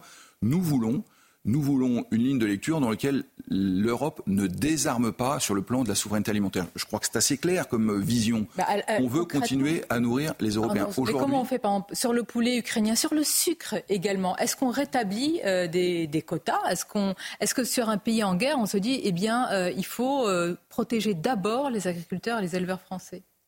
Le Burundi, c'est important de soutenir les pays qui se battent pour la démocratie, la paix et leurs frontières. Donc on a toujours dit ça. Mais quand on est sur le volet agricole, l'Ukraine est un grand pays agricole, dont d'ailleurs les conditions de production n'ont rien à voir avec celles qu'on exige en Europe. Dit simplement qu'il y a un certain nombre de cadres à mettre, dont des clauses de sauvegarde. Ça veut dire quoi Ils ne sont pas mis selon vous Tout simplement parce que je pense que l'Europe n'a pas réagi assez vite. Mais vous savez, au moment où il y a une crise en France agricole, euh, nos amis belges ont démarré hier, euh, les Allemands euh, depuis près d'un mois, les Polonais, les Roumains, les Italiens m'ont appelé hier pour dire que voilà. Donc ce sujet de Green Deal, c'est pas un sujet franco-français. Ce sujet de Green Deal, c'est tous les pays européens qui disent on s'est trompé. Et eh bien quand on se trompe, on remet l'ouvrage sur le métier et puis on fait en sorte d'améliorer les choses. Ça prendra quelques semaines, ça sera un sujet des élections européennes, parce qu'il va falloir qu'on dise très clairement ce qu'on veut. Nous, ce qu'on veut, c'est affirmer notre souveraineté. On importe en France plus d'un tiers de notre alimentation. Alors on est content euh, de pouvoir consommer des produits d'ailleurs. Par exemple, quand vous prenez un café ce matin, et j'imagine qu'un certain nombre de gens qui nous écoutent euh, sont en train de boire un café, il ne sera pas français demain matin. Bon. Donc être dans un monde ouvert, c'est important, mais assumer notre souveraineté. Quel coût paie-t-on aujourd'hui à notre absence de souveraineté énergétique? Plus 35% sur la facture d'électricité des Français. Eh bien, nous, on ne veut pas vivre ça sur l'alimentation. Il ne faut pas qu'on désarme sur le plan de la production agricole. C'est ça qu'on porte sur mes C'est-à-dire que ce qui est arrivé à notre secteur énergétique peut arriver aussi à notre secteur agricole. On en est là aujourd'hui. Hein. Bien, sûr, bien sûr. On a perdu 100 000 agriculteurs dans les, entre 2010 et 2020. On n'est plus que 400 000 en France. Donc euh, les querelles entre nous, c'est très sympathique, mais en fait, ce n'est pas à la hauteur de l'enjeu. L'enjeu, c'est qu'est-ce qu'on veut faire de l'agriculture dans les 20 prochaines années, qui sera un vecteur, je le dis, d'alimentation, mais demain d'énergie renouvelable et de production, et puis surtout du volet du levier environnemental, que je n'oublie pas, parce qu'on oppose agriculture et environnement. Moi, je ne le fais pas, parce que l'un n'ira pas sans l'autre. Euh, il y a aussi la question, on va s'y arrêter, de la loi euh, Egalim. Arnaud Rousseau, un rapport devait être publié d'ailleurs sur euh, les différences de marge, rapport qu'on n'a toujours pas, mais le gouvernement affirme déjà que les contrôles vont être doublés, vous le savez, et qu'il y aura des sanctions. Demain, notre invité ici même à votre place lors de la grande interview, ce sera Bruno Le Maire qui a annoncé contrôle et sanctions. Et qu'avons-nous découvert dans la presse? Eh bien que ces sanctions, ce sont des injonctions, que ces trois grands groupes visés, dont les noms sortent plus ou moins dans, dans la presse, n'auraient reçu que un petit avertissement, pas plus. Bon, d'abord, qu'il y ait des contrôles qui soient diligentés, euh, c'est normal. Et puis, s'il y a des gens qui sont contrevenants, qui soient punis, c'est normal aussi. Voilà. Nous, ce qui nous intéresse, c'est comment on rend plus robuste cette loi et qu'on fasse en sorte que la matière première agricole ne soit pas attaquée. Donc ça, on en discute. Hier soir, on a passé beaucoup de temps sur ce sujet. Mais parce que la question du prix. donne le Premier ministre bah, attendez, à, part de dire oui, il faut que la loi soit appliquée, pardonnez-moi, mais ceux qui nous regardent sur CNews et nous écoutent sur Europe 1, ils disent heureusement qu'un responsable dit que la loi doit être appliquée. Oui, mais c'est ça. Jusque-là, c'est assez facile et ça ne nous aurait pas pris 3h30, je vous le concède. Euh, on, est rentré dans les sujets. Comment on fait, par exemple, pour qu'on s'assure que la construction du prix en marche avant, c'est-à-dire la prise en compte du coût de production interprofessionnel dans la construction du prix, soit prise en compte avant les négociations entre industriels et grandes distributions? Il y a un sujet de timing. Parce que si on négocie entre industriels et les grandes distributions et qu'à la fin on revient voir les paysans pour leur dire bah voilà ce qu'on peut vous donner, ça c'est pas tenable. C'est pas tenable. elles sont où les marges? Euh, Je veux dire, euh, la, valeur captée, où est-elle? Qui sont euh, C'est pas pour les viser, mais qui sont ces trois grands groupes? Et c'est important. Je sais que pour vous, ça vous tient à cœur d'insuffler la, la, confiance aux consommateurs. Bien sûr, mais le gouvernement, enfin, il m'appartient pas de dire qui sont ces groupes. D'ailleurs, je n'ai pas ces informations, si ce n'est ce que je lis dans la presse. Mais encore une fois, mon sujet moi, c'est c'est nous, c'est le monde agricole. C'est qu'est-ce qu'on fait pour garantir que cette loi, elle crédibilise ce qui a été écrit, c'est-à-dire la protection de la matière première agricole. D'accord. Vous ne, voulez pas, pointer du doigt ce matin, Arnaud je vous comprends bien, les industriels et la grande Non, mais moi, je, ne sais pas, en fait. Moi, je pointe pas du doigt. Vous avez quand même une petite idée. Pas du tout. Je vais vous dire, on attend, on attend le rapport de l'inspection générale des finances. Parce que moi, je, veux pouvoir analyser. Il devait déjà arriver. Hein. Oui, alors ce que nous a dit Bruno Le Maire, c'est qu'il devait être là dans, dans les tout prochains jours. Donc là, on l'attend évidemment avec impatience. L'intérêt, c'est de savoir où sont les marges et comment se construit encore une fois le prix. Mais vous savez, l'agriculteur, euh, il comprend, euh, c'est compliqué hein, de, comprendre le, contenu de la loi Egalim. Lui, ce qu'il comprend très bien, en, revanche, c'est quand on lui explique qu'on va lui demander une fois encore de la déflation sur son prix de matière première agricole. Et ça, c'est plus possible. Vous êtes, je l'ai dit évidemment, le président de la FNSEA. Vous êtes aussi Arnaud Rousseau, à titre non exécutif, je le précise, et au nom du monde agricole, le président du conseil d'administration d'un grand groupe agroalimentaire français. C'est le groupe euh, Avril, avec des marques qui sont très identifiées pour nos téléspectateurs et, nos euh, auditeurs. Donc à la fois, vous avez la casquette de producteurs et d'industriels. J'écoutais ce matin sur une autre radio la patronne de la CGT qui dit Mais Arnaud Rousseau, euh, c'est plus un patron qu'un paysan. Il ne connaît pas grand-chose à, à, la révolte en ce moment. Il dit être le visage de ces agriculteurs en souffrance, mais il ne l'est pas du tout en souffrance lui-même. Écoutez, écoutez, je, l'invite à venir sur ma ferme si elle veut venir avec moi euh, biner des betteraves montées euh, au, mois, euh, au mois de juillet, sans mauvais jeu de mots. Et je, dis aussi que ce qui compte, c'est que tout le monde comprenne bien que le monde agricole, il n'est pas seulement focalisé sur sa ferme, il est aussi focalisé sur la construction des marges. Et au même titre qu'on a des coopératives, il y a 40 ans, il y a des agriculteurs qui se sont dit on va se prendre en main et plutôt que de critiquer les gens qui nous piquent les marges, eh bien on va le faire le travail nous-mêmes. Et donc ils ont construit un groupe et qui sera toujours présidé par un agriculteur après moi euh, qui est avec des capitaux agricoles et qui ne redistribue aucun dividende. Ça, je pense que Madame Binet ne le sait pas. Elle ne sait pas. Voilà. À bon entendeur. Mais, vous, êtes toujours en, comment dire, en résonance avec euh, ce monde agricole, par exemple sur le GNR, sur le fameux gasoil euh, non routier. Il est vrai qu'il y a quelques mois, Arnaud Rousseau, quand vous étiez en négociation avec Bruno Le Maire, bah, vous êtes parti dans ce sens-là. Vous n'avez pas vu l'étincelle sociale prendre. Alors d'abord, je, prends euh, mon mandat, il, est le, fruit de la légitimité d'un conseil d'administration. Vous savez, mon, premier vice-président, mon premier vice-président est viticulteur, le deuxième vice-président de la FNSEA est éleveur bovin dans le Cantal, euh, et, la légitimité, c'est important pour agir. Ensuite, je vais vous dire, le sujet de fond, c'est que les gens qui ont un problème avec le message attaquent le messager. C'est une vieille ficelle. Le sujet, c'est pas Arnaud Rousseau. Les agriculteurs sur le terrain, dans les autoroutes aujourd'hui, ils s'en moquent. Euh, et puis après moi, il y en aura un autre. C'est pas du tout. Euh, voilà, vous avez compris que les choses sont lourdes à porter et on le fait collectivement, collectivement avec les jeunes agriculteurs. Parce que la FNSEA n'agit pas seule, elle le fait aussi euh, avec l'idée qu'il faut construire les générations derrière. Elle le fait avec l'idée que si on ne sort pas positivement, on aura une forme de défiance. Et je pense que personne n'y a intérêt parce qu'encore une fois. C'est un avertissement. C'est-à-dire que si on ne sort pas par le haut de cette crise, et vous le dites à la fois aux agriculteurs qui sont nombreux à nous écouter ce matin sur Europe 1 et sur CNews, et au gouvernement, une défiance s'installe et dont les racines seraient profondes. Mais elle existe déjà, la défiance, elle existe déjà. Le sujet aujourd'hui, c'est d'apporter des réponses concrètes. Dans un premier temps d'urgence, ensuite, dans quelques jours, au niveau européen, et enfin, dans quelques semaines, au niveau de la loi. Merci Arnaud Rousseau. Merci pour votre invitation. À vous mobiliser, je suppose, évidemment, et on vous dit à bientôt sur nos antennes. Merci beaucoup. Bonne journée. C'est News, il est 8h30. Merci à vous, Sonia Mabrouk, et à votre invité, Arnaud Rousseau, président de la FNSEA. L'équipe de la matinale est là. On est avec Chana Lousteau, on est avec Gauthier Lebret. Lomi Guillot est avec nous, bien sûr. Alexandra Blanc. Et on accueille Philippe Ballard, député Rassemblement National de l'Oise. Bonjour, Philippe Ballard. Une centaine de tracteurs bloquent actuellement l'autoroute A6 au niveau de Villabé, au sud de Paris. On va rejoindre dans un instant notre envoyé spécial, Mathieu Devez. A tout de suite, Mathieu. Ringis, protégé dans l'attente de l'arrivée des tracteurs, de la coordination rurale. Les blindés de la gendarmerie sont toujours sur place, nous dira Célia Barotte en direct avec nous. L'aéroport de Toulouse-Blagnac va être bloqué par les agriculteurs. Ils ont prévu d'occuper le rond-point d'accès. Plusieurs tracteurs sont déjà sur place. Jean-Luc Thomas, en direct avec nous pour nous parler de la situation. A tout de suite, Jean-Luc. Et puis Gabriel Attal va donc prononcer à 15h son discours de politique générale avec des mesures attendues pour résoudre la crise agricole et débloquer la situation. Qu'est-ce que le Premier ministre pourrait annoncer? On va en parler avec vous, Philippe Ballard, dans un instant. Les agriculteurs qui ne décolèrent pas, on regarde à nouveau la carte des blocages autour de la, de la capitale. Les principaux axes franciliens sont, sont concernés par ces blocages, Chana. Hein. oui, il y a les autoroutes A1, A4, A6, A13, A10, A15, A5 et A16. Près de 10 euh, 000 agriculteurs sont mobilisés au total dans toute la France, dont près d'un millier autour de Paris. Une centaine d'agriculteurs bloquent actuellement l'A6 au niveau de Villabé. C'est au sud de Paris, mais c'est au sud de Rungis et c'est au sud d'Orly. Ce qui veut dire qu'en gros, l'accès entre euh, Orly et la capitale et Rungis et la capitale est euh, protégé. Mathieu Devez en direct de Villabé sur le blocage de l'A6. Les agriculteurs sont présents sur l'autoroute hein, depuis hier 14 heures. Ils ont passé la nuit euh, sur l'autoroute. Ce matin, ils sont déterminés, toujours aussi déterminés, Mathieu. Hein effectivement toujours aussi déterminé. Et ce matin, on nous annonce pas moins de 150 tracteurs mobilisés ici sur la 6 dans l'Essonne au niveau de Villabé. Regardez derrière moi d'ailleurs, les premiers agriculteurs qui ont dormi ici viennent de se réveiller et prennent tout simplement un café autour du feu. Alors Mathieu, vous êtes avec un invité, vous êtes avec Frédéric Arnoux, agriculteur céréalier.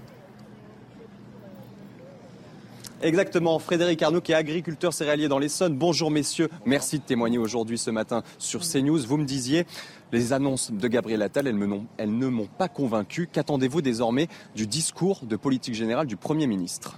Alors euh, bien sûr, on attend euh, des annonces bien plus concrètes que celles de vendredi, puisqu'en fait aujourd'hui, il n'y a pas, loin de 70-80 000 agriculteurs euh, partout en France. Que les, les annonces faites vendredi ont certainement pas convaincu, ça c'est clair et net.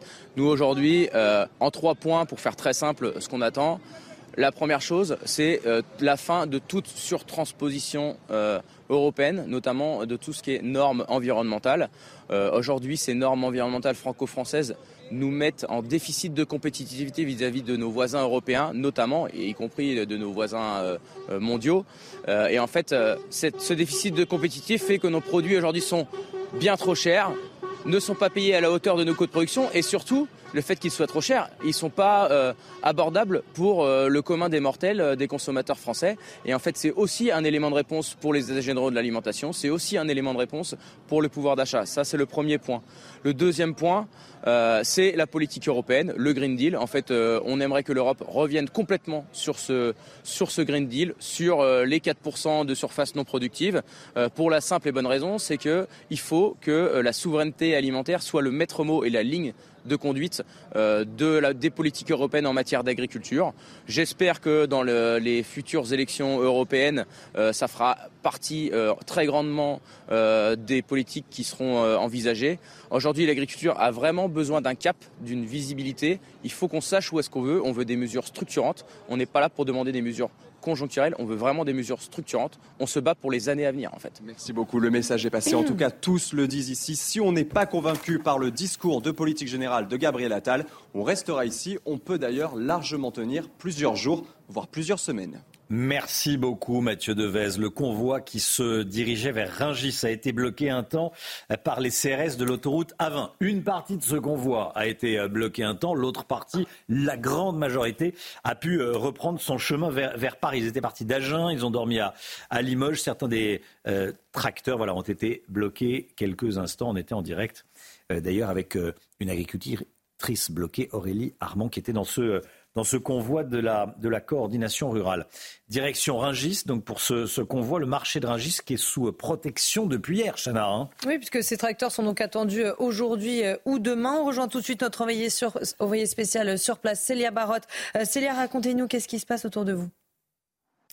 Eh bien, Chana, les contrôles se poursuivent au péage de Ringis. Comme vous pouvez le voir, les gendarmes procèdent à des contrôles des véhicules qui souhaitent accéder euh, au marché de Ringis. Pour rappel, Gérald Darmanin a annoncé qu'aucun tracteur euh, ne pourrait rentrer dans euh, le marché.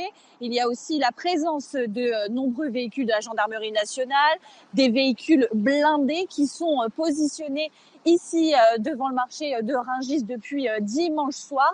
Les automobilistes, les livreurs, les primeurs, beaucoup de maraîchers avec qui on, nous avons pu euh, nous entretenir euh, se distinguer euh, concernant la suite de la journée, la suite des, du mouvement.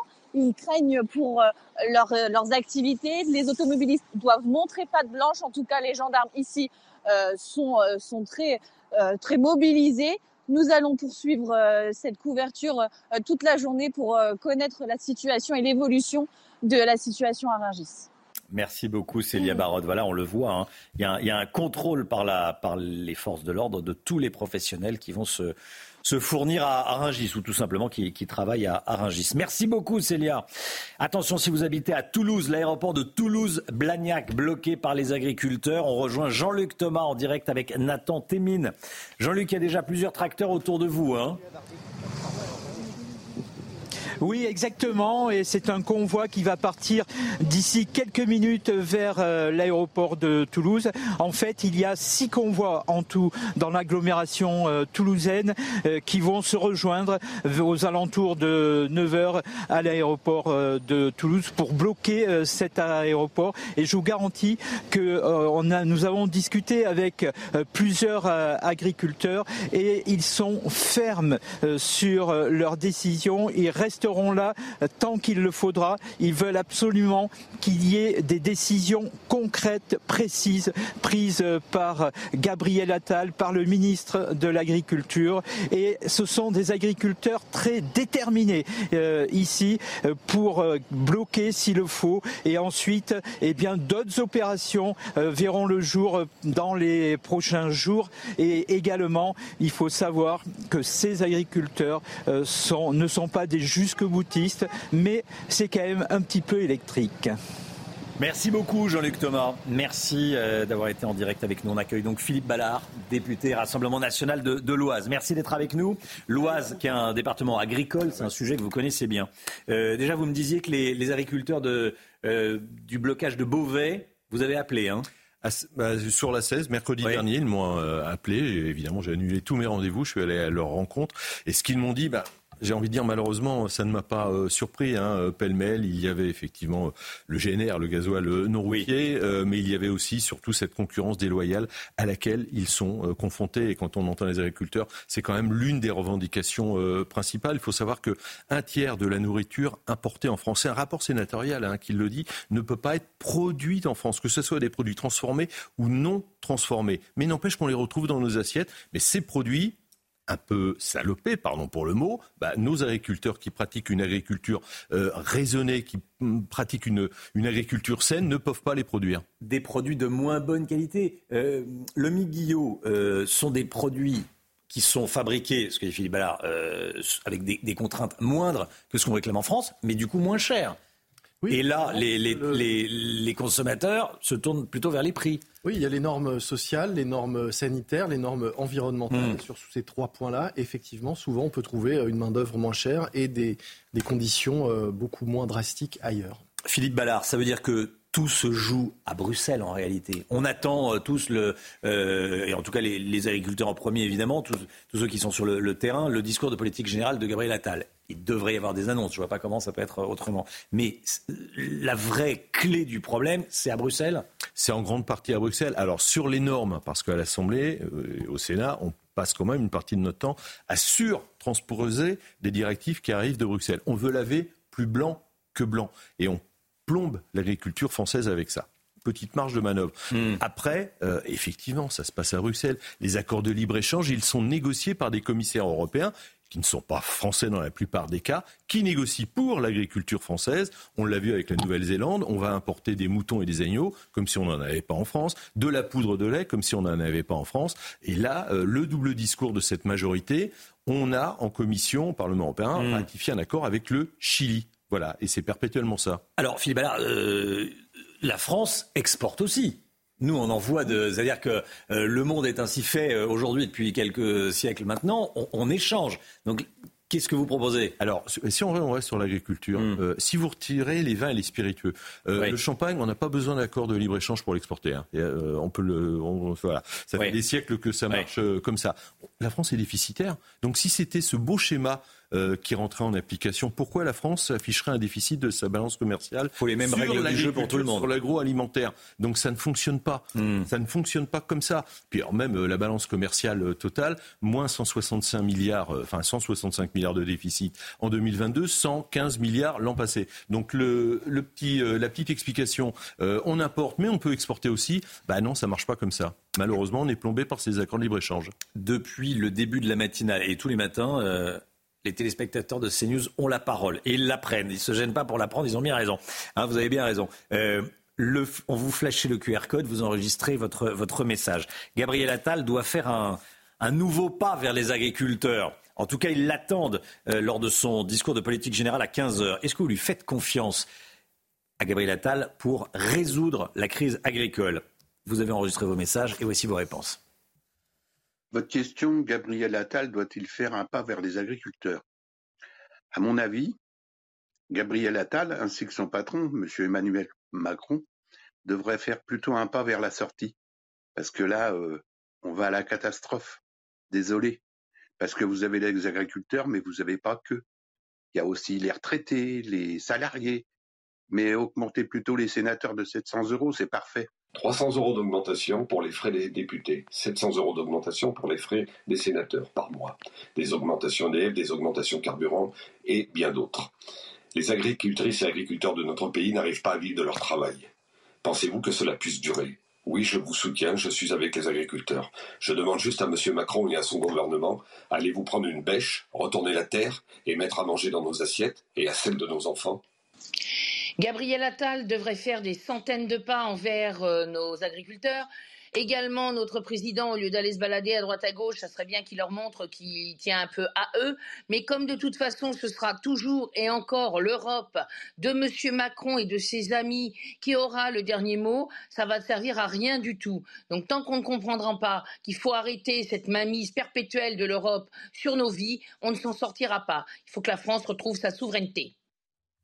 Philippe Ballard, Philippe Ballard, je voulais vous euh, entendre. Déjà, globalement, les, Français sont inquiets. Hein. on l'entend, euh, on, vient de l'entendre. Bon, on en a parlé ce matin. Il y a les frais de mandat euh, des députés plus 300 euros et des sénateurs, on vient de le découvrir, plus 700 en, en novembre. Ça, ça fait beaucoup parler. C'est une ânerie c'est une ânerie son nom, oui, voilà, mais euh, pour rester poli. Clairement, voilà, parce que je voulais rester poli. Euh, c'est une ânerie. On a demandé le gel euh, de cette de cette mesure, voilà, que ça soit pas appliqué tout simplement. C'est pas du c'est pas du salaire juste pour que les choses. C'est une ânerie. Hein, oui, oui. Pas du salaire. C'est vos frais. L'AFM, c'est l'allocation de frais de mandat. Moi, j'ai fait mes vœux samedi, j'ai pris un traiteur, je l'ai payé avec cette AFM. Voilà, l'argent qui reste dans l'Oise.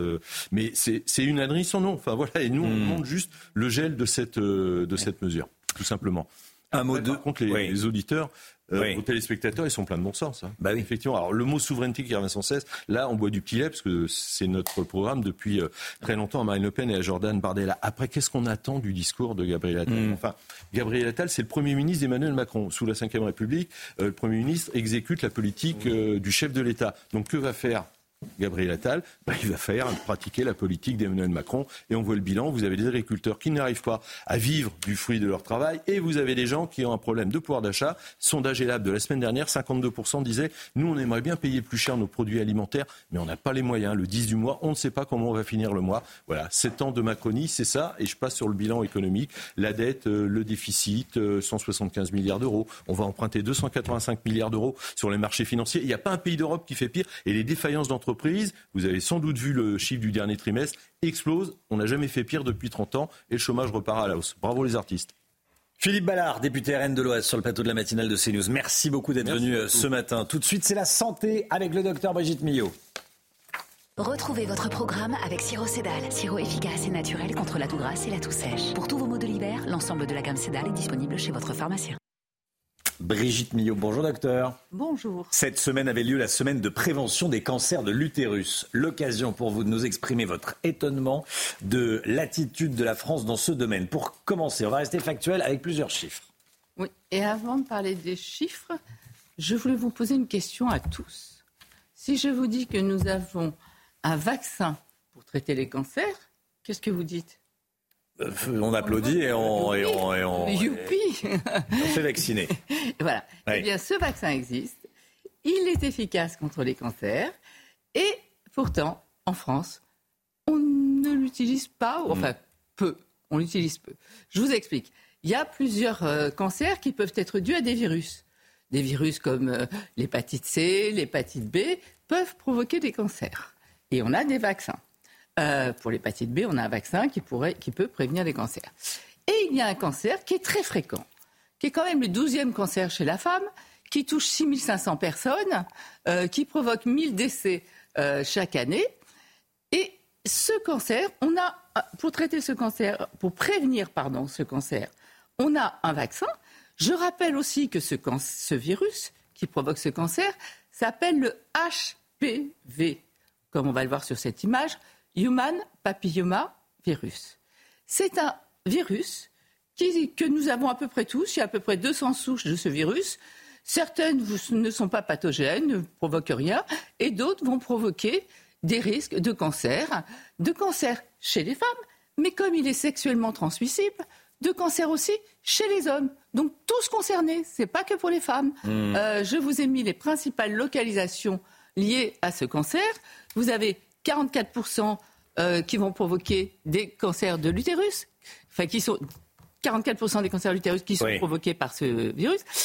L'anus est touché, 24%, le pénis aussi, euh, et l'oropharynx aussi, euh, puisqu'on peut avoir aussi des rapports euh, euh, génitaux, bucco-génitaux. Bref.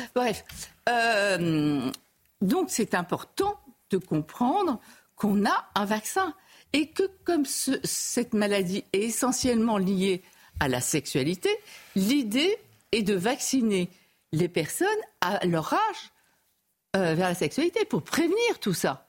Donc, À l'adolescence. voilà. Ouais. Donc, on vaccine à l'adolescence. Hum. En France, quand je vous dis que je suis étonnée de, la, de ce qui se passe en France, regardez, je vous ai mis quelques Vous êtes en chiffres colère, en par réalité. rapport. Oui, c'est ça. Bah oui, c'est voilà, voilà. mais j'ai voulu être calme. ce ouais. Une colère froide. Mais regardez quelques chiffres. Nous sommes au plus bas dans la vaccination. 37%. Au Comment- mais comment vous l'expliquez? Comment on l'explique? Bah, Je ne l'explique pas. Je ne comprends pas. En France, on peut dire qu'il y a la peur peut-être de vacciner ses jeunes, c'est à l'entrée Mm. en cinquième, hein, donc c'est assez jeune, peur de vacciner ses enfants. Mais il y a surtout un grand mouvement anti-vax Voilà, qui existe Ouais, pour tout. Donc il ne faut pas l'oublier. En France, il y, a un activisme anti-vax qui est incroyable, au risque de, de- de- de provoquer quand même tous ces cancers qui font des ravages, je vous l'ai dit. C'est- C'est c'est- c'est 1000 morts par an quand Donc, même. les parents qui ont des ados qui vous euh, entendent ce matin. Ils vont chez Mais il faut réfléchir, il faut en parler avec des gens euh, Un, peu factuels, normaux, qui vont leur expliquer factuellement les choses qui se passent, qui vont leur montrer ces chiffres. Regardez, je vous ai mis d'autres pays. Euh, on, a Royaume-Uni, ils sont à 82%, Portugal 80%. Oui, on a, bah oui bien sûr. Euh, c'est pas une question de religion, c'est pas, c'est pas parce que c'est de la sexualité, c'est pas ça. Au Portugal et en Espagne, je pense qu'ils sont pas plus ou moins bloqués que nous au niveau de la sexualité. C'est la Suède 70%. Et je vais vous montrer un autre exemple. En Australie, ils ont commencé très tôt à vacciner d'abord les filles, parce qu'on a toujours commencé par les filles d'abord, puisque ça provoque plus de cancers euh, féminins, donc on a toujours commencé d'abord par les filles. Mais ils ont vite compris que les garçons aussi, ils ont vacciné les deux. Et regardez en Australie ce qui se passe. Les jeunes filles sont vaccinées à 79,7%, les jeunes garçons 76,1%, et l'Australie vise bientôt l'éradication totale des cancers de l'utérus. Ils sont déjà tombés à 1,5%. Enfin, vous, le message est passé. Voilà. Et, et M. Macron a organisé au mois de septembre une campagne de vaccination dans les écoles qui est gratuite parce que c'est vrai que les vaccins, quand on les fait tout seul, ils sont assez chers. C'est 95 euros l'injection. Mais là, il a organisé une campagne de vaccination dans les écoles qui n'a pas pris euh, alors malheureusement, il y a eu un décès d'un petit garçon, mais qui n'était pas lié au vaccin, mm. qui est lié à une chute que l'enfant a fait et qui malheureusement a produit son décès. Mais voilà, réfléchissez, parlez-en avec votre médecin, parlez-en votre, à votre médecin généraliste. N'oublions pas qu'à partir de 11 ans, les enfants ne voient plus les pédiatres, donc il faut en parler plutôt avec son généraliste. Discutez-en autour de vous, euh, gardez ces chiffres en tête, c'est trop important. Programme avec sirop Cédal. Sirop efficace et naturel contre la toux grasse et la toux sèche. Pour tous vos maux de l'hiver, l'ensemble de la gamme Cédal est disponible chez votre pharmacien. C'est News 9h10. Merci d'être avec nous dans un instant. Euh, l'heure des pros avec Pascal Pro et tous ses invités. Belle journée à vous. On se retrouve demain, 5h55.